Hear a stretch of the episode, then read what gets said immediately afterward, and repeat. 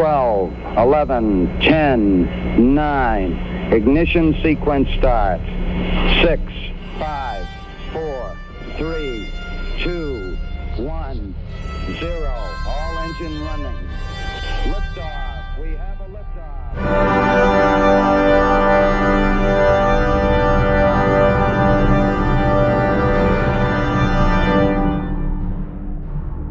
Zweiter Tag, zweiter Abend. Wir beide sitzen wieder hier, wie auch schon gestern. Hallo Frank. Hallo Christopher. Und es hat wieder aufgehört zu regnen. Tatsächlich ist es Bremen die Stadt, wo es ständig aufhört zu regnen. Und es ist immer noch die Stadt, wo der IRC 2018 stattfindet. Heute war der zweite Tag. Wir haben mehr mit den Leuten in der Ausstellung gesprochen, haben jetzt auch mehr kurze Interviews äh, im Gegensatz zu gestern. Kein so wirklich langes. Ich weiß nicht, wie waren deine Interviews? Ja, so eine Viertelstunde. Ah, beide, okay. beide so eine Viertelstunde. Okay, also Frank hat ein bisschen länger mit den Leuten geredet, aber wir fangen mal vorne an. Ähm, ich war morgens äh, in einer Keynote-Lecture über Space Law. Das ist auch alles, was ich darüber sagen kann, weil ich nichts verstanden habe. Das äh, war bestimmt sehr spannend, aber es war halt wirklich auf Anwälte ausgerichtet und sehr viele, es war so, so sehr intern, so nach dem Motto, ihr wisst ja, wie das ist. Inside Baseball, wie der Amerikaner so schön sagt. Genau, und ich bin dann rausgegangen, weil anscheinend, also ich habe irgendwie gedacht, das wäre informativer, aber es war mehr so eine so eine Buzzword-Lecture. Also war bestimmt spannend für so Fachleute, aber nicht für äh, den einfachen Menschen von der Straße. Ja, kann ich mir gut vorstellen. Was, Aber wir, wir hatten irgendwann im Laufe des Nachmittags hatte ich mich mit Andrew Jones nochmal ge, äh, getroffen und äh, einem, einem indischen Briten, an dessen Namen ich mich nicht mehr erinnern kann. Äh, warte, ich habe seine Businesskarte. Meinst du Die? Businesskarte, genau, ja. Und da hatten wir, da hatten wir ein wenig, ein wenig geschnackt noch über, über Recht und so, weil wir äh, aufgrund des Bierangebotes bei Kness, äh, wo direkt in der Nähe äh, die Luxemburger waren, sind wir dann irgendwie darauf gekommen, dass ja Luxemburg äh, ein eigenes Space Law hat und so weiter. Und dann haben wir dann ein bisschen über, über Space Law geschnackt. Äh, das ist der Gur Gurbir Singh. Äh, der übrigens auch ein wenig Deutsch kann und angekündigt hat, diesen Podcast zu hören. Von daher, äh, lieber Gurbir, ähm, ich habe mir jetzt deinen Namen hoffentlich gemerkt. Ich habe jetzt die Chance, ihn zu vergessen. der tatsächlich äh, das Buch über indische Raumfahrt geschrieben hat. Und wir werden versuchen, ihn für ein Interview zu bekommen äh, und mal mit ihm über die Geschichte der indischen Raumfahrt zu reden. Ja, entweder, entweder noch hier auf dem IRC oder irgendwann später. Das wird sich einrichten lassen, denke ich. Genau, also wahrscheinlich auch vielleicht eher später, damit man ein bisschen länger reden kann, in ein bisschen äh, äh, ruhigeren, in einer ruhigeren Atmosphäre, weil ich denke, er hat schon viel zu sagen. Ja, Was, was meine zweite Veranstaltung dann war, da bin ich sehr spontan gegangen. Chris Ferguson, den kennt ihr vielleicht aus unserer Berichterstattung, war früher Pilot vom Space Shuttle, ist jetzt äh, Commercial Astronaut bei Boeing und hat den Boeing CST 100 Starliner vorgestellt. Und es gab dann so eine kleine QA-Session an diesem Starliner-Modell, ähm, wo ich spontan hingegangen bin. Ah, dieses, dieses Viertelding, wo der vordere, äh, der vordere Zylinder so halbiert äh, mit zwei Sitzen und so weiter alles da ist. Okay, alles klar. Genau, das ist das. Ich glaube, da kann man sich auch reinsetzen, wenn man Ja. will. Und mh, genau, da will ich gar nicht so viel drüber erzählen, weil ich habe das aufgenommen. Das Audio ist leider nicht so gut geworden, weil es nicht so eine gute PA-Anlage dort gab. Ähm, aber ich werde versuchen, das so herzurichten und nachzubearbeiten, dass man es angenehm hören kann. Und das hört ihr jetzt. So Atlas V be the, the only launch vehicle for the Starliner going forward? for the foreseeable future. Okay. Um, now that said, there's capabilities to launch on just about any uh, any medium class vehicle that's out there. Uh, as you well know, uh, the Vulcan rocket is well uh, underway as far as development's concerned with ULA, which will be a replacement for the Atlas V, and we're looking in the out years what it would take to uh, to integrate the uh, the Starliner with the with the Vulcan. But we're working very closely with our ULA partners in terms of ensuring we have assured access uh, through either the Atlas V or the Vulcan uh, to service the International Space Station through which, uh, what I believe is going to be 2030 if everything goes well in Congress. Thank you. Questions? You, you still use these tiles for, for this as a shelter? We do. Uh, we, of course, have an ablative heat shield for the base heat shield that um, absorbs the, the brunt of the heat on reentry. Uh, but we have uh, shuttle pedigree type tiles that go in the in the less thermally strenuous areas, namely along what we call the back shells, the, uh, the, the perimeter, not on the base. So we'll have uh, various densities of tile uh, that again have shuttle pedigree that will go all the way up to the forward heat shield, uh, which is the um, uh, the part we jettisoned to expose the parachutes. So, and there's actually a hot side and a, and a cold side, even of a symmetrical vehicle like this. So you'll actually see some black tile on the hot side, which historically the black tile has been uh, more thermally uh, capable. Yeah, so the, the, the, technique is the old, old one as technique is, is, very similar, and the areas yeah. that are, aren't covered by tile will be covered by very familiar thermal blankets, not unlike those that were on the side of the space shuttle. So we have a thermal map at the outside. We protect the, the areas necessary to cover the heat of reentry.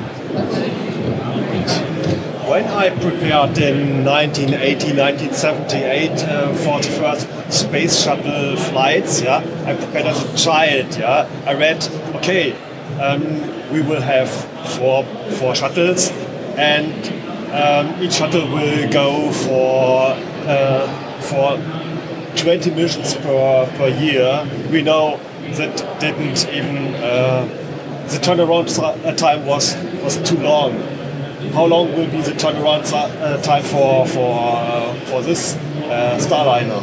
Yeah, that's a good question. About five to six months. So from the time that we recover uh, the vehicle in one of our five landing spots in the western United States, uh, it'll be five to six months before we can turn around and launch that vehicle again. So we will uh, alternate right now between the two orbital vehicles, which is spacecraft two and three, and for the uh, for the mission that NASA has requested, that will provide ample coverage. Mm-hmm. And um, what is what about the interoperability uh, of the system? Can you um, can you uh, manually um, can you take over manual right so manual control or? it's autonomous so the vehicle is designed to launch and rendezvous at the international space station without any crew's intervention uh, and that's the way for our uncrewed test flight, the vehicle will fly. Um, it is, however, capable of being taken over manually if need be. Uh, we don't anticipate that. We'll exercise that capability during crewed test flight. And uh, of course, like any good pilots, the NASA astronauts would love to fly the docking by themselves. Uh, but we're going to encourage them to stay with the autonomous system. But um, by requirement, we do have to have the ability to take over manually and, and do whatever's necessary. And and uh, we're looking at all the critical mission phases where additional training might be required to, to manually operate and fly the vehicle. And uh, that's actually what we're doing right now, going through all sort of the human factors, interfaces, um, crew workload, error analysis, task analysis to make sure that the crew has the resources necessary to fly the vehicle and operate it manually if need be. Um, the other systems, for example, the space shuttle also use from from um, entry into orbit to docking was two days. Now Soyuz has a cap uh, capability of uh, uh, six orbit uh, and then rendezvous or three I think it's orbit. less than six. yeah, yes. yeah, less than six. And uh, what about uh, the Starliner concept? we can dock as soon as six hours after launch, so a similar sort of uh, three to four orbit rendezvous. Um, so the capability is there, but the availability is driven by orbital mechanics. Yeah, so yeah, there are generally only a couple days in the year because of the latitude of where the Kennedy Mm-hmm. Space Center is that you can actually get a, a flight day one rendezvous, and, and we'll likely always aim for that. Yeah. But there are so many constraints to launch that more often than not, we will probably end up with a uh, what we call flight day two rendezvous, uh, somewhere within the first 24 hours. So the crew may spend a night sleeping up there, but it shouldn't shouldn't be a problem. But yes, we do have the capability to dock on the on the first day if needed. talked about uh, crew training. What are you going through right now in terms of the crew training process with your, your NASA astronaut crewmates, and how much of that time is spent on Starliner systems, and how much on space station systems? Yeah, so uh, good, question. Um, as, uh, as you're well aware, uh, Boeing signed up to keep the, the crewed flight test vehicle and the crew uh, dock to the space station up to six months if needed. And of course, that would be the case um, if, uh, if we, if we uh, saw a gap in the ability to get Americans back and forth. So even though that is, I'll call it Plan C, uh, we can't wait until that happens or we find out that that is in fact the case to start training. So we actually, the, the lion's share of what we're doing right now is actually preparing some of the non-perishable uh, training or putting that, some of that non-perishable training under our belts. So a lot of medical work, right, to make sure that um, we're all good to go for the full six-month period. Uh, some light ISS systems work. Uh, Eric and Nicole, the other NASA crew members, uh, they're beginning uh, the, the, EVA training necessary to, to perform a contingency EVA if, if that should happen while they're up there. So a lot of the initial groundwork is being laid. And we're interweaving uh, the, uh, the Starliner classes as they're prepared. Of course, this is the first time out of the block, so in addition to testing the vehicle, we're all also testing the training program. But, but Nicole, uh, myself, Eric, have been participating in, in, a lot of the developmental work in terms of um, what they call mission uh, mission ops. Uh, I think we're calling it MOST, right? Mission ops simulation testing, uh, and we've been doing that for about a year now. So we've been having ascent, uh, re-entry, uh, rendezvous docking simulations. So we're pretty well versed. I think what we're more doing is making sure that the whole training flow is well understood and the lectures and the syllabus are well prepared for for the first PCM crew that comes shortly after uh, after us. So a lot of it is ad hoc. A lot of it, you know, in addition to ISS and and Starliner system training, there's a lot of test work going on. So we're trying to do the appropriate amount of um, appearance at our software integration lab uh, and watch the vehicle as it goes through interface testing at, at ASIL, which is there in Houston. And uh, just to really get uh, not just an understanding of how the vehicle works, but how the vehicle responds and where the issues are that, that we're going to have to decide whether it's okay to fly with or whether we need to fix it right now. So that's really where we are. And we've been at this for about two months now, since early August. I think we're certainly on track to fly mid next year if uh, if called upon. And um, um, I think NASA would like to make a, a short, long-term decision sometime around March of next year on how long we will actually end up staying. So. Uh, if, if you like the plan today, just wait a week and the plan will surely change. Uh, how much of the original price of the Starliner do you need to reinvest to refurbish it? Or reusability versus yes. just disposal. Yes. Um, good question. I don't know if I have exact numbers for you, and if I did, I don't know if I could give them to you. But suffice it to say, when we built the vehicle and we designed the system, all of the components that we could put in the, in the crew module and, and recover and reuse, we have. So the service module, which is the parts that, that's disposable every uh, every mission, um, small batteries, small avionics boxes in the terms of uh, propulsion controllers. Um, all the brains are in the crew module. So the, the recapitalization to, to dispose of a service module every time has been kept to an absolute minimum. Uh, and the way we're making it cost effective from an assembly perspective is right now we have eight missions under contract, two test flights and, and six service flights. And what you'll see is we'll build all those service modules and, and put them on the shelf uh, so they're ready to use. And then, if called upon for additional missions in the future, we'll bring the team back in. We'll uh, we'll stamp out more service modules so we can build them efficiently.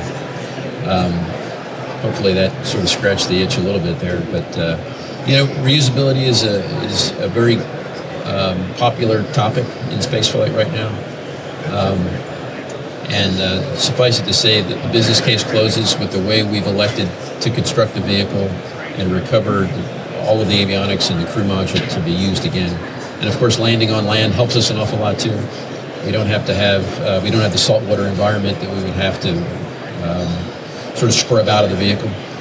Um, so there's some certain advantages that will uh, neck down our turnaround time uh, just by virtue of landing on land. So how does Starliner compete with the other new U.S crewed launch vehicle for ISS, the Crew Dragon. What's what's unique about Starliner that SpaceX doesn't have, and maybe vice versa? Well, I'm a little partial, so Of course. you're going to get a one, you're gonna get a one-sided answer. Uh, you know, I, I don't know a, a tremendous amount about uh, space uh, SpaceX's design. Um, if I had to sort of compare the vehicles a, a- as I know it, um, I would say that Boeing has um, has rolled in what we've learned through our 60 years of human spaceflight into the crew interface. Uh, it is a lot simpler uh, than certainly the shuttle, Apollo, Skylab, uh, and, and space station. Um, it's a more traditional approach. I think that NASA is more comfortable uh, in, in some aspects with, um, but um, and, and I know that the way that we intend to operate is very familiar to NASA. In other words, we actually hired back a, a select segment of NASA's mission operations team who has worked very closely with the NASA customer because they are a part of NASA uh, to ensure that the way we intend to operate is very well understood. And I, I, I do believe there's a degree of comfort that, that we enjoy from, from NASA as well. Do you see it as competition or more being complementary services by both both companies? Uh, it's a great business. I'd, I'd love to see f- 15 people, Right. uh, 15 organizations uh, flying back and forth to low Earth orbit. I, I think when we reach that level, we will truly become uh, very successful. Uh, you know, I, my comparison is to the auto industry and the commercial aviation industry. The more we did it, the better we got. Right. And who, who could have ever envisioned a, a- a near zero accident rate in commercial aviation 50 years ago? You know, no, nobody. And, and look where we are today. So clearly, um, you know, process control, um, experience, right, flying more often is a way to make spaceflight safer. So, from my perspective, the more entities, the better. Right, right. And that includes the Russians still, because Soyuz will continue to fly. Of course, that's much older, but in, in a way, that's a very proven, and I don't know if it's cost effective, but it's a proven system as well. No, you're, you're spot on. Is uh, you know the Soyuz system is 50 years old, 60 I, I think if you count everything in the way that they, they operate, and they have made incremental small improvements and demonstrated process control that makes it the safe vehicle that it is. So yes, it does include Soyuz as well. I was curious, uh, uh, can you update us on the uh, uh, investigation into the valve issue uh, you had on the launch board? Uh, the valve issue. This is the, the hot fire the hot fire test. Um, yes, I won't I won't claim to know every detail. I do, however, know that we have settled on a, a couple key, you know, one one hardware fix, one software fix that will mitigate the problem we saw with uh, with hot fire uh, earlier this year. Um, they will be rolled into um, the next Hotfire test because we'll have to go repeat an element of, of what we uh, did not prove to ourselves back in the first um, back in the first test, and that will likely take place in the in the uh, March April timeframe. So, um, so yes, one engineering one engineering hardware change, a small one, and, and a software change that will be rolled into the uh, into the main fuel valves uh, that will uh, that will mitigate the problem. So, And one more, if I could, uh, can you talk about, since you've been assigned to the test flight, how your training has gone, uh, what sort of training you've completed the past couple of months, and how your life has changed? It'll be a rerun for everybody else. uh, I mean, I'll, I'll roll it up in, in a short sentence or two. Uh, we're focused right now on the CST 100 content, training content that has been put together by our training team. It's actually, they're excellent lectures. We're into what we call part test simulations right now. A lot of time being spent preparing for a long duration stay on the International Space Station if needed. So a good part of our time is spent there as well. And then the, the tertiary area is following a lot of the testing, specifically software testing that's going on, and riding along with a lot of um, developmental simulations. Not so much uh, to inject a lot of changes in the system, but to really understand what's working well and, and what we'll uh, have to evaluate whether we can accept as good for flight or not. So, all right, uh, let's see. Any any other final closing? Yes. So, might be some more questions than you have time. But uh, as, as I just learned, um, uh, Eric and Nicole are training for contingency, contingency EVAs, and um, those EVAs can they only be done after docking to the ISS from from from the ISS airlock or also from from um, from the capsule um, when you evacuate or is there an, a separate airlock? No, the Starliner is not designed uh, to conduct EVAs from. Um, so we'll, we'll never go down to vacuum in our vehicle. Uh, so all of these EVAs will be out of the ISS airlock.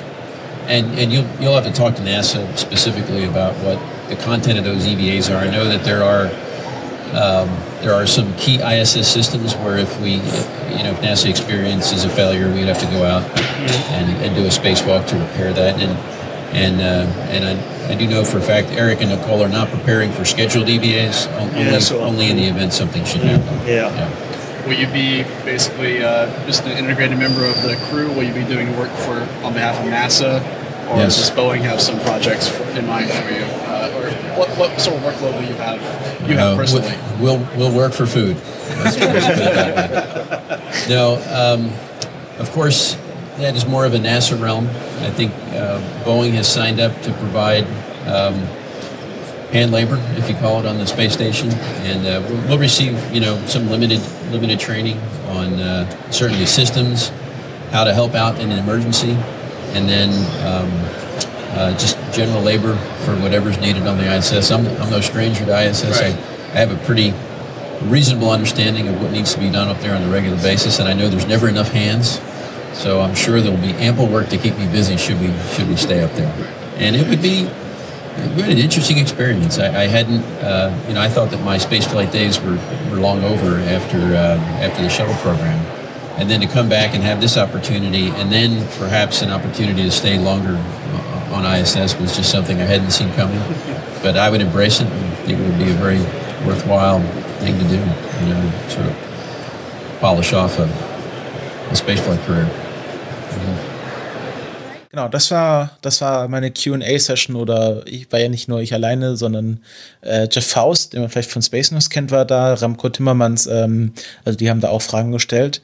Ähm, und dann bin ich so ein bisschen über die äh, Ausstellungsfläche gelaufen und mir ist ein Stand ins Auge gefallen von Galileo, dem europäischen Navigationssystem. Die haben da, die europäischen Satellitensysteme haben da so einen kombinierten Stand, wo es dann auch noch um Copernicus geht und Galileo und ähm, diese ganzen Anwendungen dazu. Und ähm, da gab es dann einen Aufbau, wo es darum ging, dass die Galileo-Satelliten nicht nur Navigationssysteme haben oder Navigation machen, sondern auch Empfänger haben für Notsignale, die auf hoher See ausgesandt werden. Also jedes äh, größere Segelschiff hat ja so Notpeilsender und die Galileo-Satelliten haben dafür Empfänger. Das ist so 400 und irgendwas Megahertz der Bereich. 404, glaube ich, hat er gesagt, oder? Ja, genau, 404 Megahertz. Das ist so ein Standard anscheinend. Und ähm, wenn man das aussendet, dann kann das jetzt das Galileo-System empfangen und die Rettungskräfte schneller informieren, als es vorher möglich war. Und ähm, die haben da so eine, eine kleine Art VR-Experience aufgebaut. Äh, generell ist so VR und Virtual Reality und HoloLens, das ist sehr beliebt bei so Ständen gerade. Ja, es ist sehr beliebt und es wirkt alles hochnotpeinlich.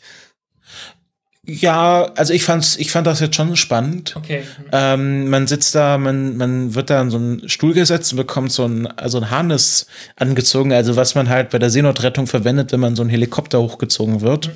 Und da wird man halt so richtig eingespannt und dann sitzt man auf diesem Stuhl und schaut sich diesen VR-Film an. Man ist so dann irgendwie in so einer Rettungsboje und kann sich halt so umschauen. Äh, dann sieht man halt, wie das äh, Signal zum Satelliten rausgeht, wie die Rettungskräfte informiert werden. Also ein ganz normales Werbevideo. Am Schluss wird man dann tatsächlich im Film im, äh, im Helikopter hochgezogen und dann äh, ja, geht auch die Seilwinde an, man wird tatsächlich hochgezogen und da habe ich erst so gedacht, ja, die tun jetzt erstmal so, aber man wird nicht tatsächlich in die Luft gehoben, aber tatsächlich schwebt man dann so einen halben Meter für so ein paar Sekunden in der Luft. Das sieht natürlich von außen sehr doof aus, weil man in der Messekabine steht und in der Luft hängt an der Seilwinde, aber wenn man dann in dieser VR-Experience drin ist, dann ist das schon sehr spannend. Natürlich steht einem hinter einem immer einer, der einen hält, aber das sieht man ja dann nicht und dann wird man runtergelassen und dann kann man sich noch mal genauer zu diesem System informieren lassen. Ich habe danach auch mit dem äh, mit dem entsprechenden Menschen, der an dem Stand da kurz gesprochen und äh, ich glaube, wir spielen das jetzt einfach mal ein. Which booth is it? What do you present here? Well, this is the booth of the European Union presenting the new European space programs. We have three major programs for the moment. You have Copernicus, which deals with Earth observation, and we have what you see here, Galileo uh, navigation. Some call it the European GPS. Actually, it works much better, much more precision than the GPS. And we have, as to just experience, this extremely promising and fabulous system called search and rescue. Aboard each of the Galileo satellite is a search and rescue transponder that will relay any distress call transmitted by a 406 MHz distress beacon.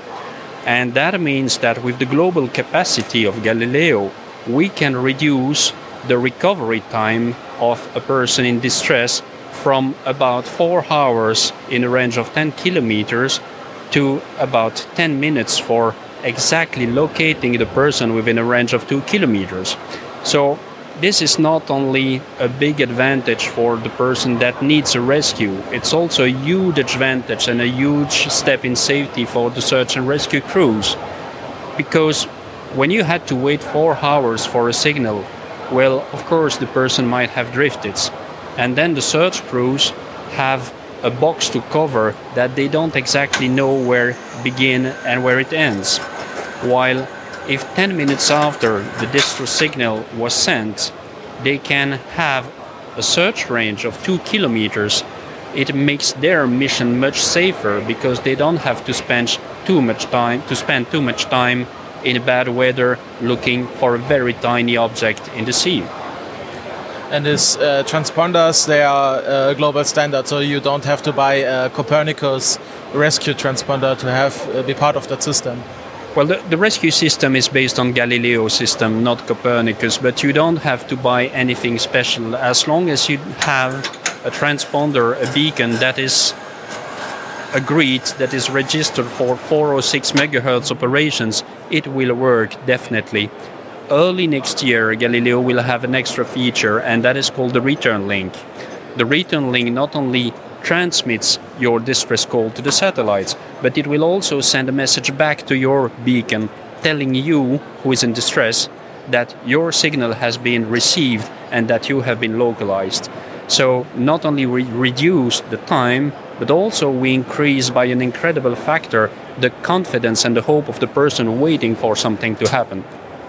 And uh, this feature is already implemented on the Galileo satellites. It just needs to be turned on. Or did I understand yes, it right? That is about what the situation is. We will start the test early next year, and uh, it will soon be available after that. Okay, thank you. Welcome. Ja, das war das zu Galileo und ihrer Virtual Reality Experience. Ähm, ich glaube, das ist so der erlebnisreichste Stand. Also an vielen Ständen kann man natürlich viel essen und trinken. Äh, das DLR hat eine ganze Bar aufgebaut, wo man, äh, wo ständig irgendwie Sachen sind. Die sollen auch sehr guten Kaffee haben. Ich glaube, da müssen wir morgen mal hingehen. Naja, die Sache mit dem Kaffee, da kommen wir ja gleich doch mal dazu. Wer alles Kaffee hat. Okay, genau, stimmt. Ähm, also nicht gleich, aber nachher. Ja. Ähm, ich bin dann an den DLR-Stand auch so ein bisschen gegangen, habe mich da umgeschaut und wir hatten uns ja vor ein paar Folgen über Callisto unterhalten. Ein Testprojekt von äh, der ESA, wo auch das äh, DLR dran beteiligt ist, ähm, wo es darum geht, einen wiederverwendbaren Booster zu bauen. Also ganz ähnlich der Falcon 9. Und ähm, dort war der Program Director von Callisto anwesend und ähm, der hat mir so ein bisschen was zum Callisto-Vorhaben erzählt. Er ist Franzose, deswegen haben wir uns auf Englisch unterhalten. Er kann auch ein bisschen Deutsch, aber ich habe ihn vorher gefragt und er wollte das lieber auf Englisch machen. Und deswegen äh, haben wir das äh, Interview trotz DLR auf Englisch geführt Und ähm, ich glaube, das spielen wir jetzt einfach mal ein. Maybe at first uh, say your name and what you do for DLR. Okay, so I'm Etienne Dumont. I'm working at the Institute of uh, Space System in Bremen. Uh, I'm the, in charge of Callisto, the leader of Callisto for, for DLR. We are in cooperation with uh, with CNES and uh, with JAXA, so there are also some uh, responsible on JAXA side and CNES side on the project. So Callisto is a, a demonstrator which should fly around 2022. Um, so as you can see the, on the model, this is something which is having both uh, landing legs and also some uh, actuators and aerodynamic control um, devices. Um, the vehicle should fly between five and seven times in total. Will be launched from French Guiana in Kourou. So CAG at the same place where Ariane 5 and Ariane 6 uh, will be launched. Will be launched. Uh, the vehicle is using uh, an engine which is provided by, by Japan so using uh, um, oxygen and hydrogen liquid. Um, so in Germany, we are providing the landing legs, we are providing the upper part with uh, the fins, the, some structures as well, some tanks. Uh, CNES is responsible for the, the ground segment, and uh, JAXA uh, also provides another tank. One of the big uh, things which you have to see on this vehicle is that we want to demonstrate the technologies that we will need um, for a future vehicle in the in the future. This is not an operational vehicle, but a vehicle um, which is uh, just there to do demonstration and in order to, to learn more or less what we need for the for the future, and also to learn how to optimize a future vehicle. Another aspect that we want to learn also is how to re-prepare the vehicle for next flights. So all these aspects that we don't know yet because we don't have a reusable vehicle, but which have a big influence on cost and also on flexibility of our reuse of the vehicle. Okay. And uh, let's start at the legs. Uh, you said you're in Germany. You're providing the legs. Mm-hmm. Uh, what uh, do you use for um, like uh, the Falcon 9 has crushable course on the landing. Do you use a similar technology for the landing legs? Yes, exactly. So basically, this crushable is not something uh, very new. That has been already used uh, on the uh, lunar lander during the Apollo mission, and this is something which is, uh, of course, uh, um, very reliable, which we know very well. We have uh, in Germany. So basically, the team who is working on these aspects is a team who has already a lot of experience on the lunar lander. As a lunar lander, for instance, we have a, a test facility in Bremen that we are also using so all the, the, the analysis for the dynamic, uh, landing dynamic are done uh, in Germany. Um, and this is based on this all this experience that we have from Lunar Lander, also from Philae, uh, that we are developing the landing legs of Callisto. Okay, but uh, I think it's it's uh, the different tasks to land on the Earth uh, than to land on the Moon or an asteroid. Sure, there, there are some differences, but the, the physics is the same. So basically, uh, maybe it's a bit simple to say it like this, but you have to correct the parameters. So of course, gravity uh, is different on the Earth compared to the to the Moon, but basically the gravity on the Earth is even helping to stabilize the vehicle during landing. Okay. So this is something which may help on the other side, of course, um, you, you, the velocity with which you are landing might be higher on the Earth because, of course, the acceleration is, is higher. So there are some advantages, some drawbacks. Of course, when we land on the on the on the um, on the Earth, you have the problem that you may have some wind, which may destabilize your vehicle, which you of course don't have on the Moon. So there are different aspects that we have to take into account during the design of the vehicle. And uh, where will you land? Have you already planned for a landing site? So basically, what Callisto will do is uh, incremental uh, test uh, plan. So the first flight will be more or less just go up, go down. So land at the same place where you start. But uh, on the final mission, we want to do some downrange landing. There are some, some islands close to to to Kourou, and we want to land close to this place. So it's like maybe uh, something like 20 kilometers, 30 kilometers away from uh, from the starting place. And how far do you want uh, to go up with your flights? So the maximum altitude uh, will be between 30 and 50 kilometers, depending what on what we want to demonstrate. What you have to, to, to keep in mind that we don't want to do the same mission as an operation vehicle.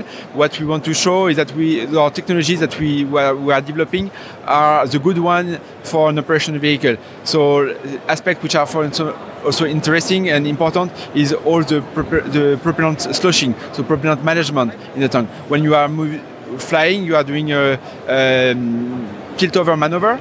And during this tilt-over, of course, your propellant will be moving. You want to be able to reignite the, the, the engine just after. Uh, such a kind of thing, you don't need to be very fast and very high to demonstrate it. Another point that uh, we also want to demonstrate uh, is the capability to control the vehicle both in supersonic, transonic, and subsonic. And for that, you don't know, you don't need also to go very quickly. The thing which we will not de be demonstrating uh, with such kind of vehicle is, of course, um, when you arrive very quickly, uh, when you are very fast, then you have some heating of the vehicle through uh, this deceleration. But this is something that we know also from, from other demonstrators that we have been doing in the past, and we already have a lot of experience on this such kind of topics. Um, maybe what you, what you can see here, we have some classical uh, fins uh, for the control. Uh, we are now thinking about using grid fins, so you may say, okay, the same, same as uh, what SpaceX is doing. What you maybe don't know is that uh, basically what SpaceX is using on uh, on their vehicle, this grid fin is basically a patent from DLR that has been oh. developed 10 years ago on DLR. Yes. I think Landspace also, or, or the... Blue Origin? Um, some of yeah. the Chinese rockets yeah. will use grid fins as so well. grid fins is basically the principle of grid fin is something which is very old that's been already used on uh, on Soyuz uh, uh, probably like already 50 years ago. Uh, the different way of using the grid fin to control is different. It was more stabilizing uh, purpose on uh, on Soyuz, for instance, and for us, it's really uh, um, a flight control system. Um, but you don't have, uh, you don't plan to have any payload on the no, vehicle. No, this is uh, so. What you can see on Callisto, this is a, a, very small vehicle compared to to classical vehicle. We are 15 meters high, uh, one meter in diameter approximately, and the uh, start mass is uh, less than four tons. So if you compare with uh, Ariane, uh, Ariane 6, for instance, uh, 800 tons, we are in a completely different class. But uh, this is the reason why we want to test all the technology on something small because it's, of course, uh, much cheaper. And the risk if something uh, is not because of course there are some risks with such kind of mission if something is not working perfectly then the risks are, are lower than if you are doing it already on an um, operational vehicle so of course there are some some next steps after. We are looking at the same time also at Reflex. Maybe you heard about this vehicle, which is a, um, um, a demonstrator with wings, um, which will fly more or less in the same time as Callisto. Okay. And then we will look, of course, for, for Europe, what do we need? Because the market in the United States and in Europe is not the same. And uh, of course, uh, as the market is different, maybe what we need is different. Uh, but you don't have any uh, concrete plans to uh, maybe develop an upper stage for this vehicle? So right for, for Callisto, no. Okay. But the next step after, maybe you heard about that, Temis is uh, the, will be the next step after um, Callisto and Reflex. Uh, basically, we have a common roadmap with uh, with CNES for how to develop um, a successor to, to Ariane 6. Okay. So what will come after, after Ariane 6. And um, so this Themis is basically using technologies that we are developing, for instance, on Callisto, also Prometheus, which you probably heard about. Uh, and then we would pack uh, three, uh, two to three um, Prometheus engine to have a vehicle with a launch uh, mass of, let's say, like 200 tons and do really something which is very close to an operational first stage. And then the step to go toward an uh, operational vehicle is not so big anymore. And the upper stage that you could use on such an uh, operational vehicle does need, not need to be completely different from what you use on uh, um, Ariane 6, for instance. Okay. Because the, the first stage will be different, but you can adapt uh, a different first stage to the, the upper stage of Ariane 6, or maybe a new stage that you will develop. You probably heard also about this uh, black upper stage. Okay, thank you. Welcome. So, und dann äh, nach dem Callisto-Interview bist du dann auch irgendwann mal aufgetaucht. Äh, vielleicht willst du jetzt weiter erzählen, was wir danach gemacht haben. Was haben wir danach gemacht? Wir sind zusammen losgezogen und über die Messe gegangen. Und äh, einer der Stände, der uns aufgefallen ist, weil wir hatten beide Hunger gehabt, wir hatten gegessen und äh, fast direkt daneben war dann eine große Düse aufgestellt von äh, der vom Vulkan 2 Triebwerk. Und ähm, ja, äh, ich meine, ich wusste, dass dort darum ging, dass die in Sandwichweise aufgebaut ist. Ähm, wir hatten dann kurz davor gestanden und uns unterhalten und dann trat jemand dazu und äh, haben dann spontan mit dem noch einen Podcast aufgenommen über über die neue Bauweise des, des Vulkan-Triebwerks, ähm, dessen Düse schon vor einer langen Zeit entwickelt wurde, ich glaube 2012, aber das hört ihr ja gleich im Interview. Ja, wir sind hier am Stand vom GKN Aerospace. Äh, das ist eine schwedische Firma, glaube ich, oder mindestens unsere Gesprächsperson ist von Schweden. Und ähm, wir werden das Interview auf Englisch halten und äh, los geht's. Yeah, we're here at uh, GKN Aerospace and uh, we are in front of a one-to-one uh, model of the new uh, Vulcan 2.1 nozzle extension, and uh, it's built in a new, uh, well, in a new way compared to the old way. Uh, much less work. Um, well, tell us about it. Yes, uh, so this is actually not a model, it's actually a real deal. it's part of the development of the Vulcan 2.1 nozzle extension. So what's new is the channel wall nozzles and it's just a simpler way of manufacturing it, uh, patented by GKN in Sweden. Um, and uh, yeah, so it's it's going into development and will end up on the Ariane 6. Yeah. Uh, will it be used in the Ariane 5 in the last kind of models, or I mean, it should be compatible. Uh, it's very similar uh, on our side, but the Ariane 5 will remain uh, the same configuration throughout the last launches. So no ret- no retrofit. So um, the old nozzle extension was made by essentially taking like long macaronis of, of steel and brazing them together and, and build it that way. So um, please go into a bit more detail how this is made. Yeah, yeah, you're, you're correct. Uh, so the simpler way is you have two two cones where the inner cone is uh, uh, sort of uh, grooved out for the channels, and then the outer cone is placed on top, and then you weld it from the outside you're using laser welding with that, and uh, how do you make sure that it's actually welding when you uh, uh, when you apply the laser from the outside because you cannot see what happens the, on the inside? Yeah, it, is, it is a good question. Uh, we do X-ray it, but um, our experience is that it's been very robust process. So our initial fear is that it will be hard to to understand how uh, through the welders are uh, aren't really um, a problem. So, um, without going into that much detail, uh, we're confident in the in the weldings. Okay, thank you. So, uh, yeah, thank you. Und kaum war dieses Gespräch abgeschlossen, schon kam die eigentliche, ähm, wie hat sie sich gesagt? Ah, sie meinte, das ist mein Baby, äh, genau. das ist äh, ähm, ja die die Verantwortliche für diese für diese ähm, Entwicklung oder? Ich, ich, weiß, wie sie heißt. Ich habe ihre Visitenkarte. Lise Brox, ähm, genau von äh, GKN, GKN Aerospace. Ah, die kommen aus Schweden. Also ja. wahrscheinlich spricht man den Namen noch schwedisch aus, aber ich äh, weiß jetzt nicht, wie das geht. Ja, und äh, mit der haben wir uns dann noch etwas unterhalten. Es ist immer etwas schade. Wir haben sehr wenig Zeit gehabt dort, ähm, vor allem sehr wenig Zeit, um es vorzubereiten. Und dadurch ist es nicht ganz so technisch geworden, ähm, wie man das äh, sich hätte wünschen können. Uh, we're still at, G at GKN, uh, and now we're talking to Lisa Brox. Uh, so, who are you? I, I, was the design leader for this uh, prototype, which is the prototype for the Swan nozzle, which is going to be on the Vulcan 2.1 engine for uh, Ariane 6. So this was tested in 2009 and in 2010 uh, for two tests, uh, and then two more tests in uh, 2012 at DLR in Germany on a Vulcan 2 engine. And I mean, it makes me wonder. This is now six six years ago. Why don't they just use it for Ariane 5? Well, you could, but but uh, Ariane 5 works. Nobody wants to change anything. Don't change a winning concept. So, but the Ariane 6 is newer. It's going to be cheaper, and uh, well, you could, but it does. There's not so many nozzles left for the Ariane 5 to manufacture. I think apart for the ones that we have made, which haven't flown yet, there is just another 10 or so.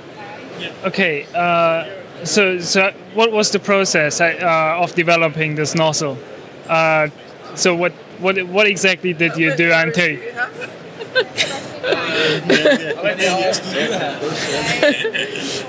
Well, I can talk for years about this, but uh, it's the we use the standard development process with a concept phase uh, with a design review, and then a detailed design or a preliminary design, and then a detailed design, and then we went to a CDR, which is called a critical design review. And uh, for a development demonstrator such as this, that's the last review before going to test. If you're doing a, a full uh, development program for flight, there are more phases and more reviews after testing and qualification for flight. But of course, this demonstrator was a one off, so it only makes the first few stages, which is a, a process of over, I think, three years for this nozzle. How many years? I, I didn't. I didn't hear. We used to about three years. But uh, that's also dependent on the budget, of course. If we have more money, we could have done it faster. But uh, yeah. How long did you did you test this in the uh, in the actual testing? Uh, I understand it was it was used in an actual Vulcan engine on the test stand. Yeah. Well, it had to be modified a little bit because of the exhaust lines are to the side of the nozzle, which is not the case for Vulcan 2, who has a film-cooled skirt. So they had to modify the test ring a, little bit, add more coolant water down the exhaust tube below the nozzle. So, yeah. It really just makes me. I mean, the main thing that makes me wonder is that nobody had considered to, to really change the uh, change the engine for the for the Ariane 5 uh, because there was a program. It was called the midlife upgrade. So we were aiming for that with this one. But uh, obviously it was changed to the Ariane 6. So, well, we always aim for the programs that we see, but then things change. There are ministerial meetings and re- funding rerouting, and yeah. okay, what other projects do you have except for except for this nozzle? This one, Ah, which is the Yetid, it's an upper stage nozzle, and this is the manufacturing forerunner that you see here. Yep. And currently, its uh, brother is at DLR being tested. Yep. So, Uh, this is for the Vinci engine, then. yes, it's uh, supposed to be able to go on the Vinci engine, but it's not chosen yet. Okay. So it's a competitor that is, of course, lighter. Okay. Well, thank you very much. So, und dann ging es weiter. Ähm, außerhalb der Ausstellungshalle ist so ein Gang und da sind, äh, sind so Stände, die von vielen Leuten gar nicht mitbekommen werden. Das merkt man auch daran, dass dort sehr wenig Publikumsverkehr ist. Und äh, unter anderem ist dort ein Stand von Trust Me, äh, einer kleinen Firma. Ich weiß gar nicht, woher sie kam. Frankreich, glaube ich. Es kann sein, dass die aus Frankreich kam.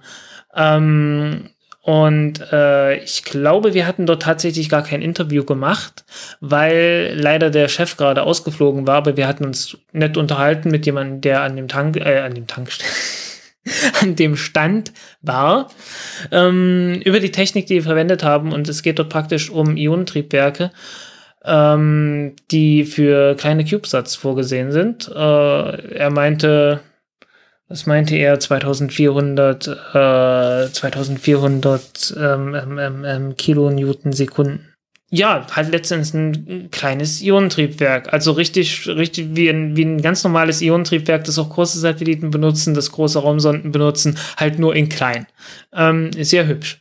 Ähm, betrieben mit Xenon. Ähm, sie sagen auch, äh, demnächst wollen sie es auch mit, Jod, äh, mit Jod probieren, worüber er auch schon probiert, äh,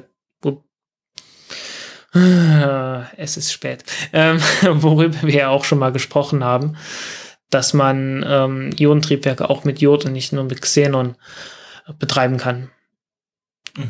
Die meinten ja auch, dass sie das als äh, fast Plug-and-Play-System verkaufen, also mit Tank und allem und das äh, entwirft man, äh, man entwirft dann sein CubeSat und dann hängt man das quasi einfach noch unten dran und muss gar nicht mehr groß sich über die Integration Gedanken machen. Ja, ähm, das Ganze umfasst so knapp zwei Einheiten, also äh, 10 mal 10 mal 17 Zentimeter ist das Ganze groß. Äh, kleiner runder Tank drin und halt das, das eigentliche Triebwerk. Ähm, die Leistung, die die brauchen, sind sowas wie 40 bis 60 Watt. Also für einen sehr kleinen äh, CubeSat ist das äh, mehr als grenzwertig. So heißen, die, die erzeugen nicht genug Strom, um das wirklich dauerhaft zu betreiben. Aber größere dann schon. Und ähm, was man dann hat, ist ein CubeSat, wenn er etwas größer ist und sagen wir 10 Kilo wiegt, dann kann man damit die Geschwindigkeit um so etwas mehr als 200 Meter pro Sekunde variieren. Äh, also Delta V von irgendwie so 240, 280 Meter pro Sekunde kann man erreichen über die gesamte Lebensdauer des, des Satelliten. Ähm, das reicht noch nicht ganz, um bis zum Mond zu fliegen, aber es reicht schon mal, um auf jeden Fall äh, im Orbit zu navigieren und wenn sein muss, auch das Ding äh, zu deorbitieren. Ja, die meisten äh, CubeSats haben ja kaum Triebwerke, oder? Nein, im Wesentlichen nicht. Die äh, sind mehr oder weniger darauf angewiesen, dass sie irgendwann einfach runterfallen. Mhm. Haben ja auch einen relativ schlechten ballistischen Koeffizienten, so dass es etwas schneller geht als bei den größeren, kompakteren. Äh, mhm. Also so ein CubeSat sieht kompakt aus, aber dadurch, dass er halt so klein ist, hat er eine sehr, sehr große Oberfläche im Vergleich zur Masse. Mhm. Äh, ist also insgesamt nicht sehr kompakt. Also äh, ballistischer Koeffizient kann man sich das so vorstellen, ich habe äh, eine Kugel aus Stahl und eine Kugel aus äh, Watte und eine kann sich besser werfen und die andere kann nicht weniger besser werfen. Genau, die haben, den, die haben beide den gleichen Luftwiderstand, aber das Problem ist natürlich, die, die Kugel aus Stahl, die hat sehr viel mehr Masse. So heißen, das bisschen Luftwiderstand, das die hat, wirkt nicht ganz, wirkt kaum auf die eigene Bewegung ein, im Gegensatz zum, Wasche, zum Wattebausch. Genau, und äh, die Watte würde halt besser äh, deorbitieren als die Kugel aus Stahl. Exakt. Gut, ähm, dann, ich würde sagen, das war unser Highlight des Tages. Also ich war sehr aufgeregt danach. Wir sind zu Landspace gegangen. Das ist eine größere chinesische Firma, eine private chinesische Firma, was doch recht äh, ungewöhnlich ist und äh, haben uns tatsächlich mit denen unterhalten. Wir haben denen kein Mikrofon sofort unter die Nase gehalten, weil äh, die Chinesen ja generell eher nicht so bereit sind für ein Interview und wir wollten die nicht gleich verschrecken, so sie uns gar nichts mehr erzählen. Aber ich glaube, Frank, du berichtest mal, was da, was wir da gesprochen haben. Ja, ähm, also wen wir dort angetroffen haben, waren äh, zwei Leute, die ich äh, die Frau, die Hostess, die hatte ich schon am Tag davor mal gesehen, äh, wo ich bloß ganz kurz mal über die Messe gegangen bin, habe gesehen, oh, da ist Landspace. Ich guck mal kurz an den Strand dran und dann wurde ich angesprochen und hat ihr bloß gesagt, äh, ich bin, ich, ich muss gleich weg. Ich bin, ich habe nur zwei Minuten Zeit. Äh, ich komme zurück. Wir sprechen dann noch mal. Und äh, dann war ja gestern noch die die große Pressekonferenz von Landspace und äh, einer von den beiden, die dort vorgetragen haben oder die dort bei dem Vortrag anwesend waren, äh, war halt noch dort am Stand. Der konnte auch noch, noch etwas besser Englisch als der CEO. Und äh, mit dem haben wir uns dann unterhalten und äh, auch etwas länger. Und da war auch die Sache mit dem Kaffee, weil uns wurde sofort Kaffee gebracht, ungefragt. Und ähm, ich bin ja kein Kaffeetrinker. Und äh, obwohl es Chinesen sind, wir hatten keinen Tee bekommen. Ganz, ganz schlimm. Ja, der, der, der, ähm, er, er hat gesagt, äh, man kann ihn Kevin nennen, aber er hatte doch einen richtigen Namen. Äh, er hatte noch einen anderen, er hat, ja natürlich, also bei den, bei den Chinesen ist es grundsätzlich so, äh, dass die beim Englischunterricht sich einen westlichen Namen aussuchen, äh, den sie dann auch anderen Leuten anbieten, äh, als leichtere Möglichkeit, sich äh, ansprechen zu lassen. Mhm. Ähm, ich habe vergessen, wie er heißt. Also da ich ja kein Chinesisch kann, erlaube ich ihn, erlaube ich mich mal, ihn Kevin zu nennen. Äh, der meinte ja dann auch, ja, die Europäer, äh, ihr trinkt ja keinen Tee, deswegen haben wir jetzt keinen mitgebracht und einfach den normalen Kaffee vom Catering geordert. Äh, wahrscheinlich, äh, aber hast du da schon Credit Points gesammelt, als du dich als Teetrinker geoutet hast? Ganz gut möglich. Ähm, vielleicht hätte man sie aufklären sollen darüber, wer Ostfriesen sind und was die so trinken. das, aber so schnell habe ich da auch nicht geschalten in dem Moment. Naja, jedenfalls, äh, ich, ich hatte eigentlich einfach nur noch ein paar Fragen gehabt. Ähm, und wir hatten etwas Pech gehabt, weil der CEO ist schon zurück nach China geflogen, weil Landspace ist tatsächlich aktiv und die haben jetzt äh, in zwei Wochen äh, startet deren erste Rakete. Äh, nicht nur im Testflug suborbital, sondern orbitaler Testflug, äh, die ZQ-1 äh, dreistufige Feststoffrakete, 27 Tonnen Startgewicht und äh, wir hatten ja gestern kurz drüber gesprochen, ähm, in der Größenordnung der Leistung von der Elektronrakete. Ähm, ich habe ihn dann am Ende noch mal nach dem Preis gefragt von dem Ding und er meinte, na ja, wir sind äh, wir sind billiger als die Konkurrenz und ich habe ihm dann so einfach mal einen Vorschlag gemacht, naja, sowas wie 35 Millionen Yuan, also 35 Millionen Yuan. Ich bin drauf gekommen, weil ich mir gesagt habe, naja gut, okay, äh, äh, die Elektron-Rakete kostet 5 Millionen Dollar, äh, 7 Yuan sind ungefähr 1 Dollar, also 35 Millionen. Er meinte, ja, so die Größenordnung. Ja. Kann gut sein, dass ich es ziemlich genau getroffen habe, ich weiß es nicht. Äh, 30, 40, was in der Größenordnung werden es wohl sein. Ähm, und die vermarkten das tatsächlich, die wollen das tatsächlich international vermarkten. Ähm, wahrscheinlich erklärt sich auch deshalb, dass die äh, relativ gute englischsprachige Leute vorschicken konnten und äh, auch relativ gut, auch relativ gesprächsbereit waren für eine chinesische Firma zumindest.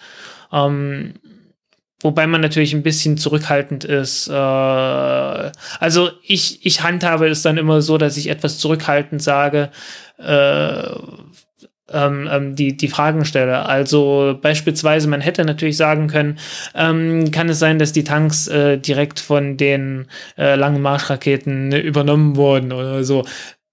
Braucht man so nicht zu sagen. Man kann ja auch einfach sagen, äh, wird das von externen Leuten gemacht, von aus existierender Technologie und das hat er dann einfach bestätigt. Und äh, keiner von uns beiden hat jemals den langen Marsch äh, erwähnt, äh, aber äh, ich glaube, ich, ich müsste nachgucken, ob es den gleichen Durchmesser hat, aber ich kann mir das sehr gut vorstellen, dass genau das ist. Mhm. Äh, es gab noch, also in der ein paar Schwierigkeiten gab es in Verständigung, aber keine allzu großen. Letzten Endes hat sich dann rausgestellt, äh, dass die Rakete noch etwas verbessert wird. Ähm, zurzeit hat die unten kleine Stummelflügel, die wahrscheinlich dafür da sind, äh, um die Rotation und so weiter zu unterdrücken, um das äh, steuern zu können, damit die schön gerade nach oben fliegt und die wollen noch Steuerraketen, äh, Steuertriebwerke dran machen. Ähm, was sich nur deswegen äh, äh, ergeben hat, wir haben das nur deswegen rausgefunden, weil es soll später noch eine verbesserte Variante halt mit diesen Steuertriebwerken geben und die hat dann tatsächlich mehr Schub. Der hat ungefähr zehn Prozent mehr Schub und ich äh, hatte eigentlich gedacht, das liegt daran, dass die irgendwie Pläne haben, die Triebwerke zu verbessern. Und er meinte, nö, da wird nichts weiter verbessert. Und irgendwann nach drei, vier, fünf Versuchen hieß es dann, ja, da kommen noch Vernier-Triebwerke dazu. Ach so, okay, alles klar.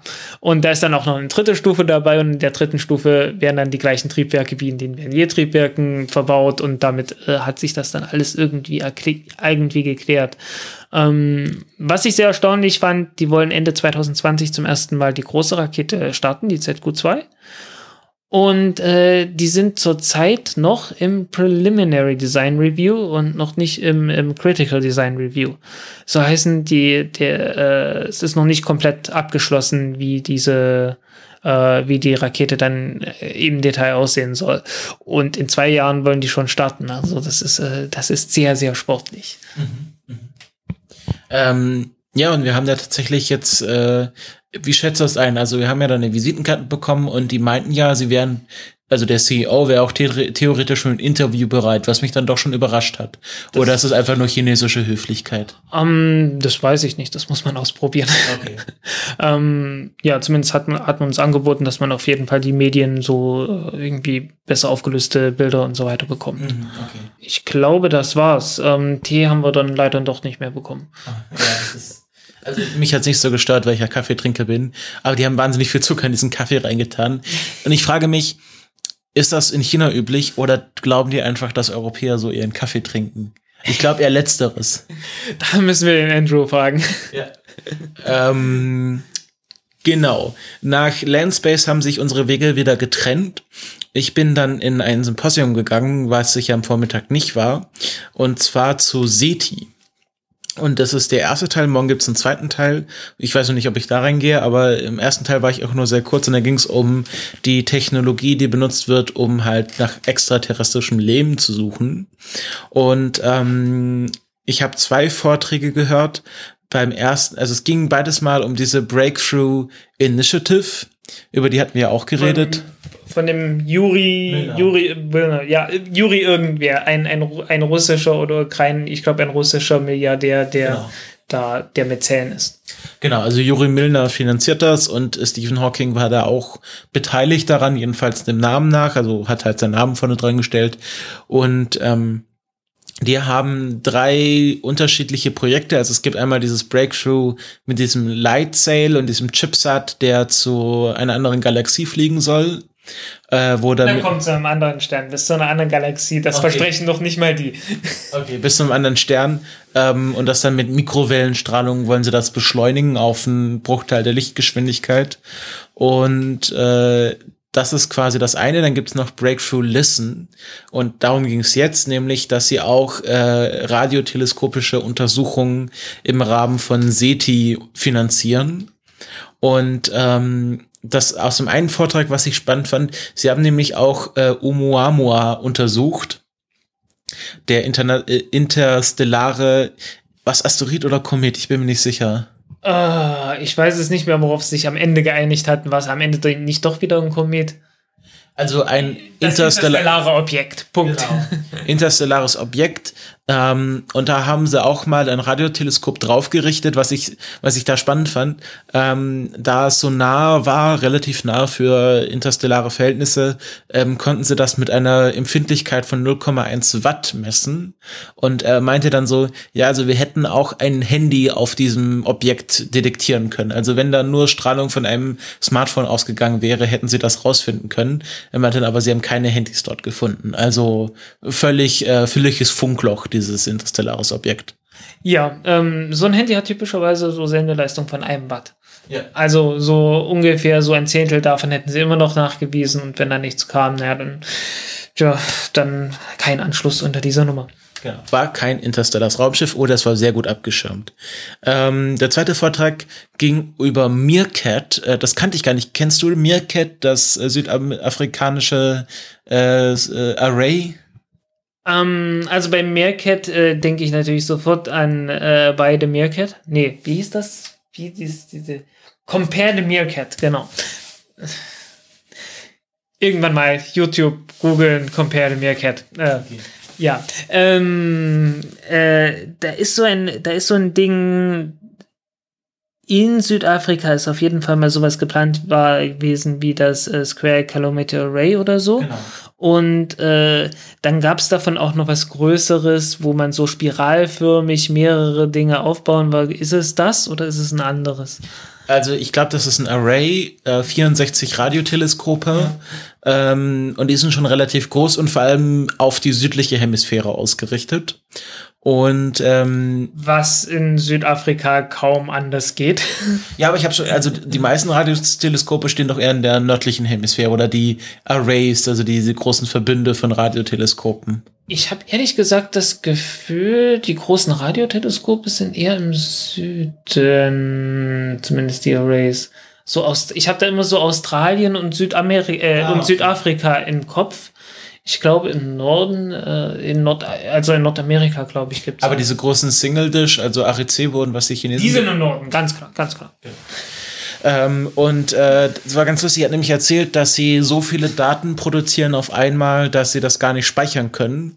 Sie haben einen 5-Minuten-Buffer, also sie können fünf Minuten lang aufzeichnen und dann müssen sie wieder anfangen zu löschen, weil sie nicht genug Speicherplatz haben. Und wenn die nicht genug Speicherplatz haben, dann ist es einfach, gibt's so viel Speicher einfach nicht oder es kostet einfach unendlich Geld.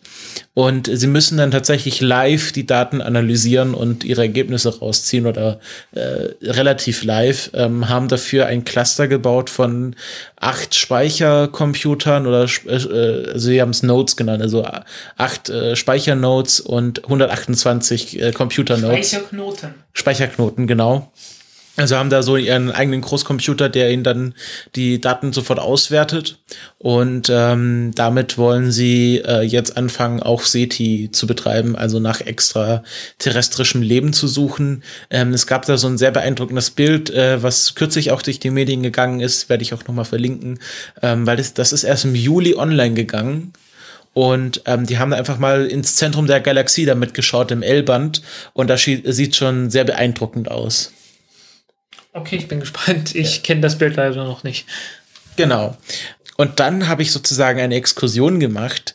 Der liebe Lars, äh, Ed Zastikel, macht ja den Podcast auf Distanz, äh, also auch ein Raumfahrt-Podcast, der aber mehr so einen astronomischen Fokus hat. Und äh, der hat Kontakte ins Planetarium Bremen.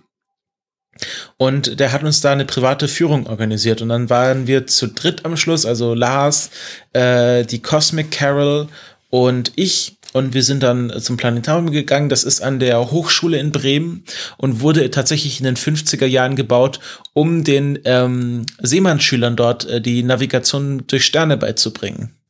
Äh, dafür wurde das ursprünglich gebaut und äh, wird jetzt natürlich als ganz reguläres öffentliches Planetarium betrieben.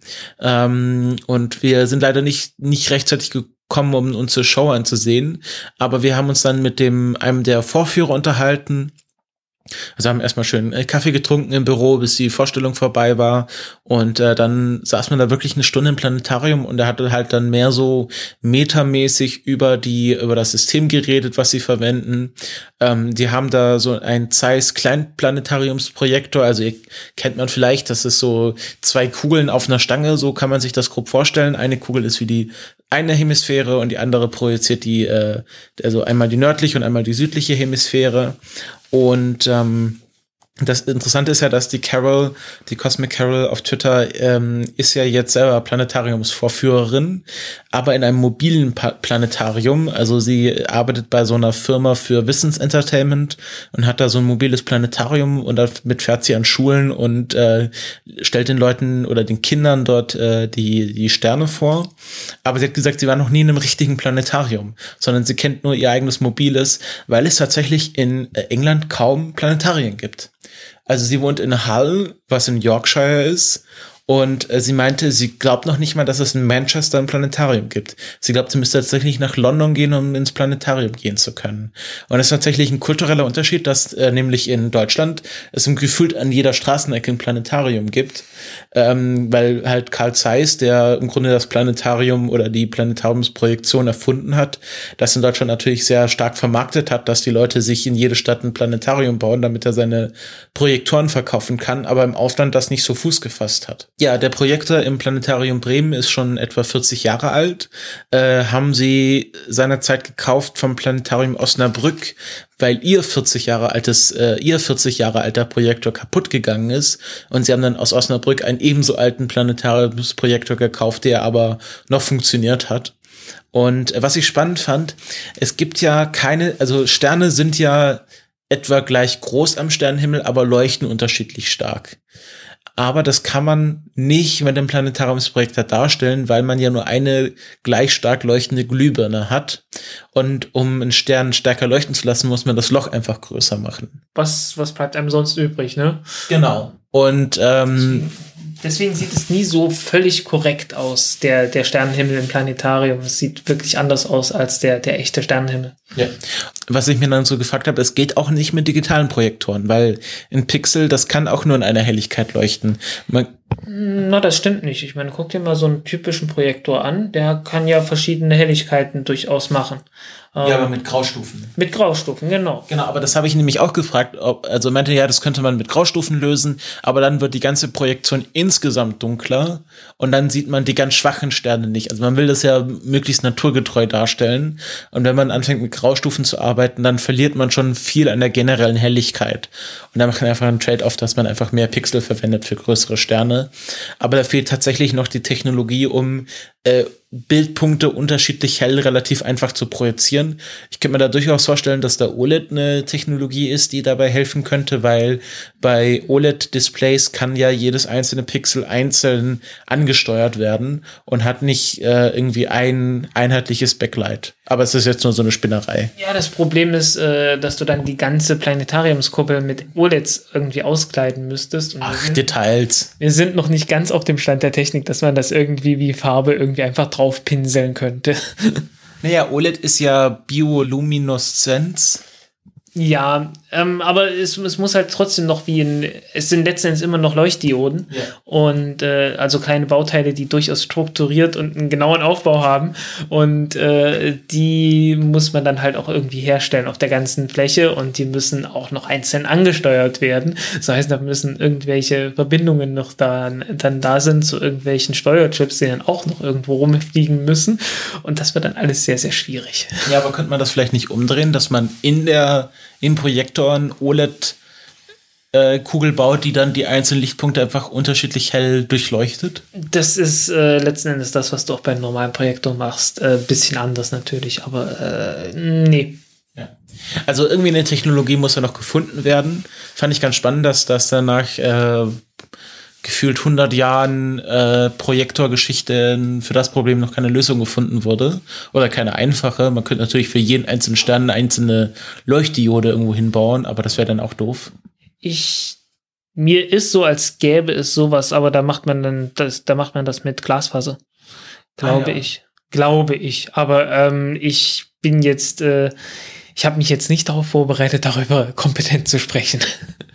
Okay, aber es war trotzdem sehr spannend. Es war eine sehr schöne Führung, die wir auch gar nicht so lange erwartet hätten. Also wir waren dann, glaube ich, am Schluss zwei Stunden in so einem 30-Sitze-Planetarium und haben uns einfach, wir haben noch nicht mal eine Show gesehen, wir haben einfach, einfach nur unterhalten. Was ich sehr lustig fand, sie haben so ein Late-Night-Programm und ähm, kennst du das Lied Nine Million Bicycles? Ja, ja.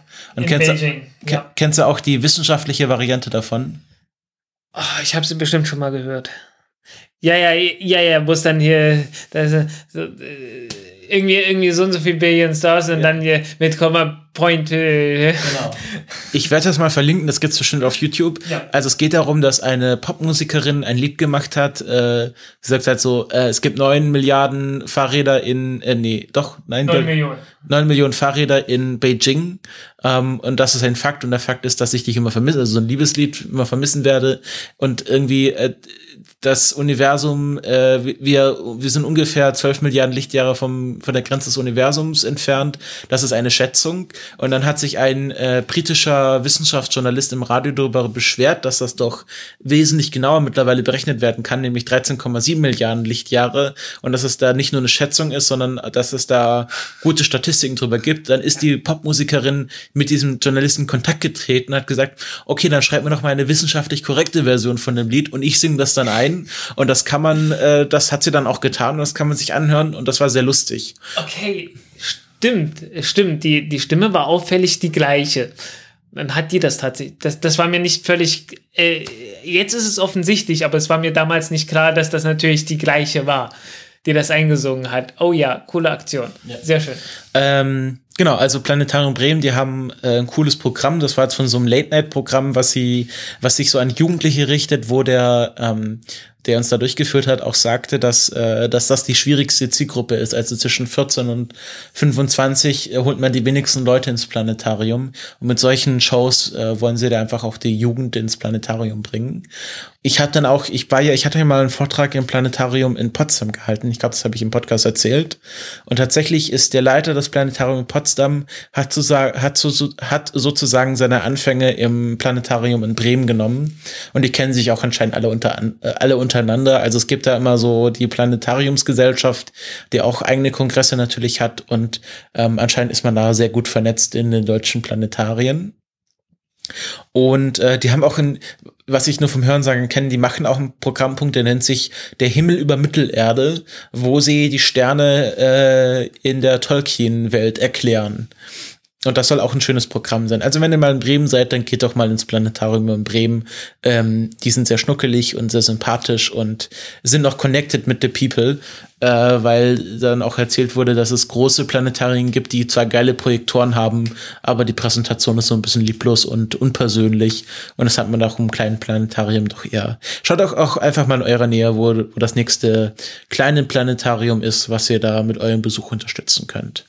Aber zurück zum IRC. Während ich äh, auf meiner Exkursion war, hat Frank weiter fleißig Interviews gemacht. Ja, ich hatte zwei, ich hatte ja gestern schon zwei Interviews vereinbart und zu denen ist dann auch genau gekommen. Und ähm, beim ersten war ich ehrlich gesagt sehr, sehr glücklich, weil ich hatte gedacht, äh, dass das Ganze um 16.30 Uhr vereinbart war.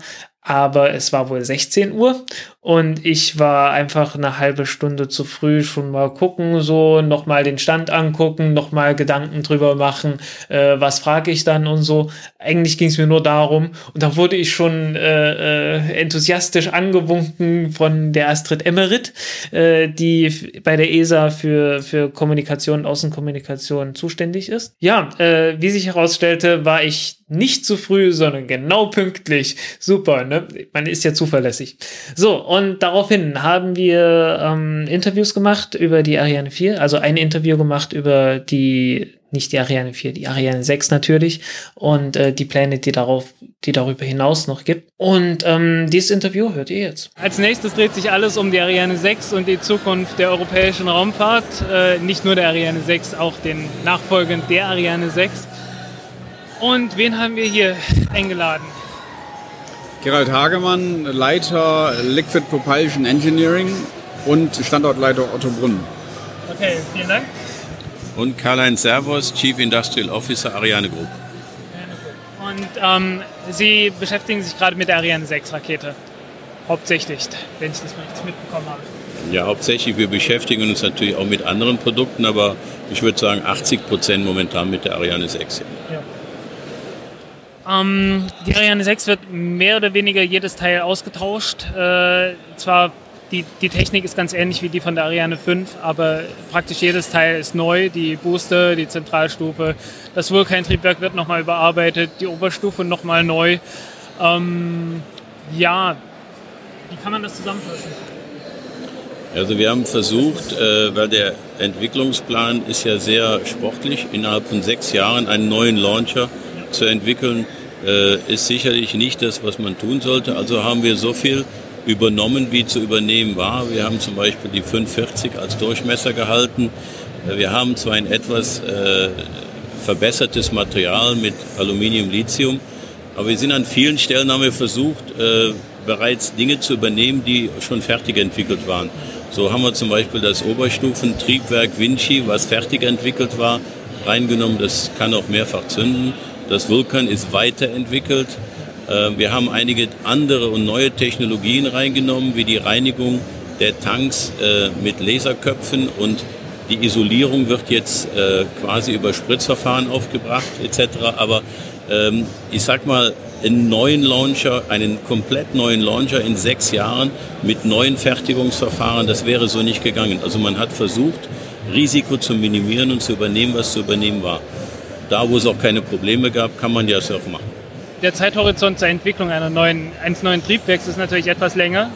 Ähm, gerade Promethe, ähm, soweit ich weiß, die Pläne sind 2025 soll Themis fliegen, 2030 dann der Nachfolger der Ariane 6. Ist das soweit richtig vom Zeitplan her? Ja, das sind die Zeitpläne, die von der ESA und von den Agenturen, europäischen Agenturen so kommuniziert werden. Eine klassische Triebwerksentwicklung dauert typischerweise sechs bis acht Jahre. Prometheus ist schon ein Triebwerk, was wir sehr zügig entwickeln, innerhalb von fünf bis vier bis fünf Jahren jetzt in eine Testreife auf Fullscale bringen. Das Programm wurde auf der Ministerratskonferenz 2016 beschlossen. 2020 werden wir das Triebwerk am P5 in Lambertshausen zünden. Und diese Zeitspanne ist ähnlich wie die Ariane 6 Entwicklung für eine Triebwerksentwicklung eine, eigentlich eine sehr kurze äh, Entwicklungszeit. Wir setzen hier massiv auf neue Produktionsverfahren, die diese kurze Entwicklungszeit auch erlauben, zum Beispiel 3D-Druck. Und die Vorgabe an die Entwicklungsingenieure war vor allem Dingen, sich an existierende 3D-Druckmaschinen zu orientieren und nicht in beliebigen Maßen die Leistung zu optimieren, sondern unter Vorgabe von Fertigungsverfahren das Triebwerk zu designen. Und das erlaubt es uns innerhalb von vier Jahren, dieses Triebwerk von Scratch über Zeichnungen bis zum äh, Prototypenstatus 2020 zu bringen. Nun, äh, wenn, wo wir gerade bei Triebwerken sind, ich hatte mich vorhin mit äh, den Schweden von GKN, glaube ich, unterhalten, die die neue Düse von dem Vulkan 2.1 Triebwerk äh, gefertigt haben. Und die meinten, die waren im Prinzip schon 2012 so weit, dass sie ähm, zwar das noch nicht in die neue, ins neue Triebwerk hätten einbauen können, aber sie waren darauf aus, äh, das Ganze für die Ariane 5 Midlife Evolution einzubauen. Ähm, wieso, wieso ist dazu nicht gekommen, dass man das, das verbesserte Vulkan 2 Triebwerk schon etwas eher benutzt? Ja, seinerzeit äh, stand für die Ariane 5, es ist richtig, dass 2012 mal über eine Sandwich-Bauweise nachgedacht wurde für den Vulkanmotor. Die Ariane 5 Midlife Evolution war dann aber letztlich nur noch ein Programm für eine neue Oberstufe.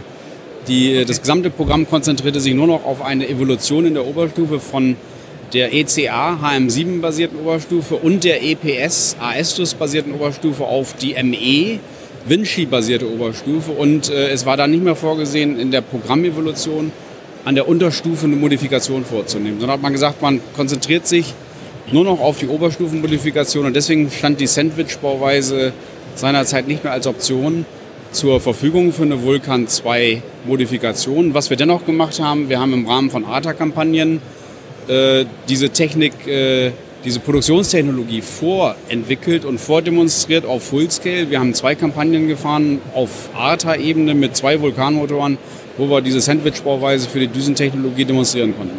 Genau aus dem Grund hat man ja bei Ariane 6 dann auch den Vulkanmotor weiterentwickelt. Genau. Und jetzt nimmt man die Nozzle auch rein. Und das macht ja auch Sinn. Übrigens, äh, Sie sagten eben 2030 Ariane 7, das können wir an der Stelle so nicht bestätigen. Wir konzentrieren uns jetzt erstmal auf die Ariane 6.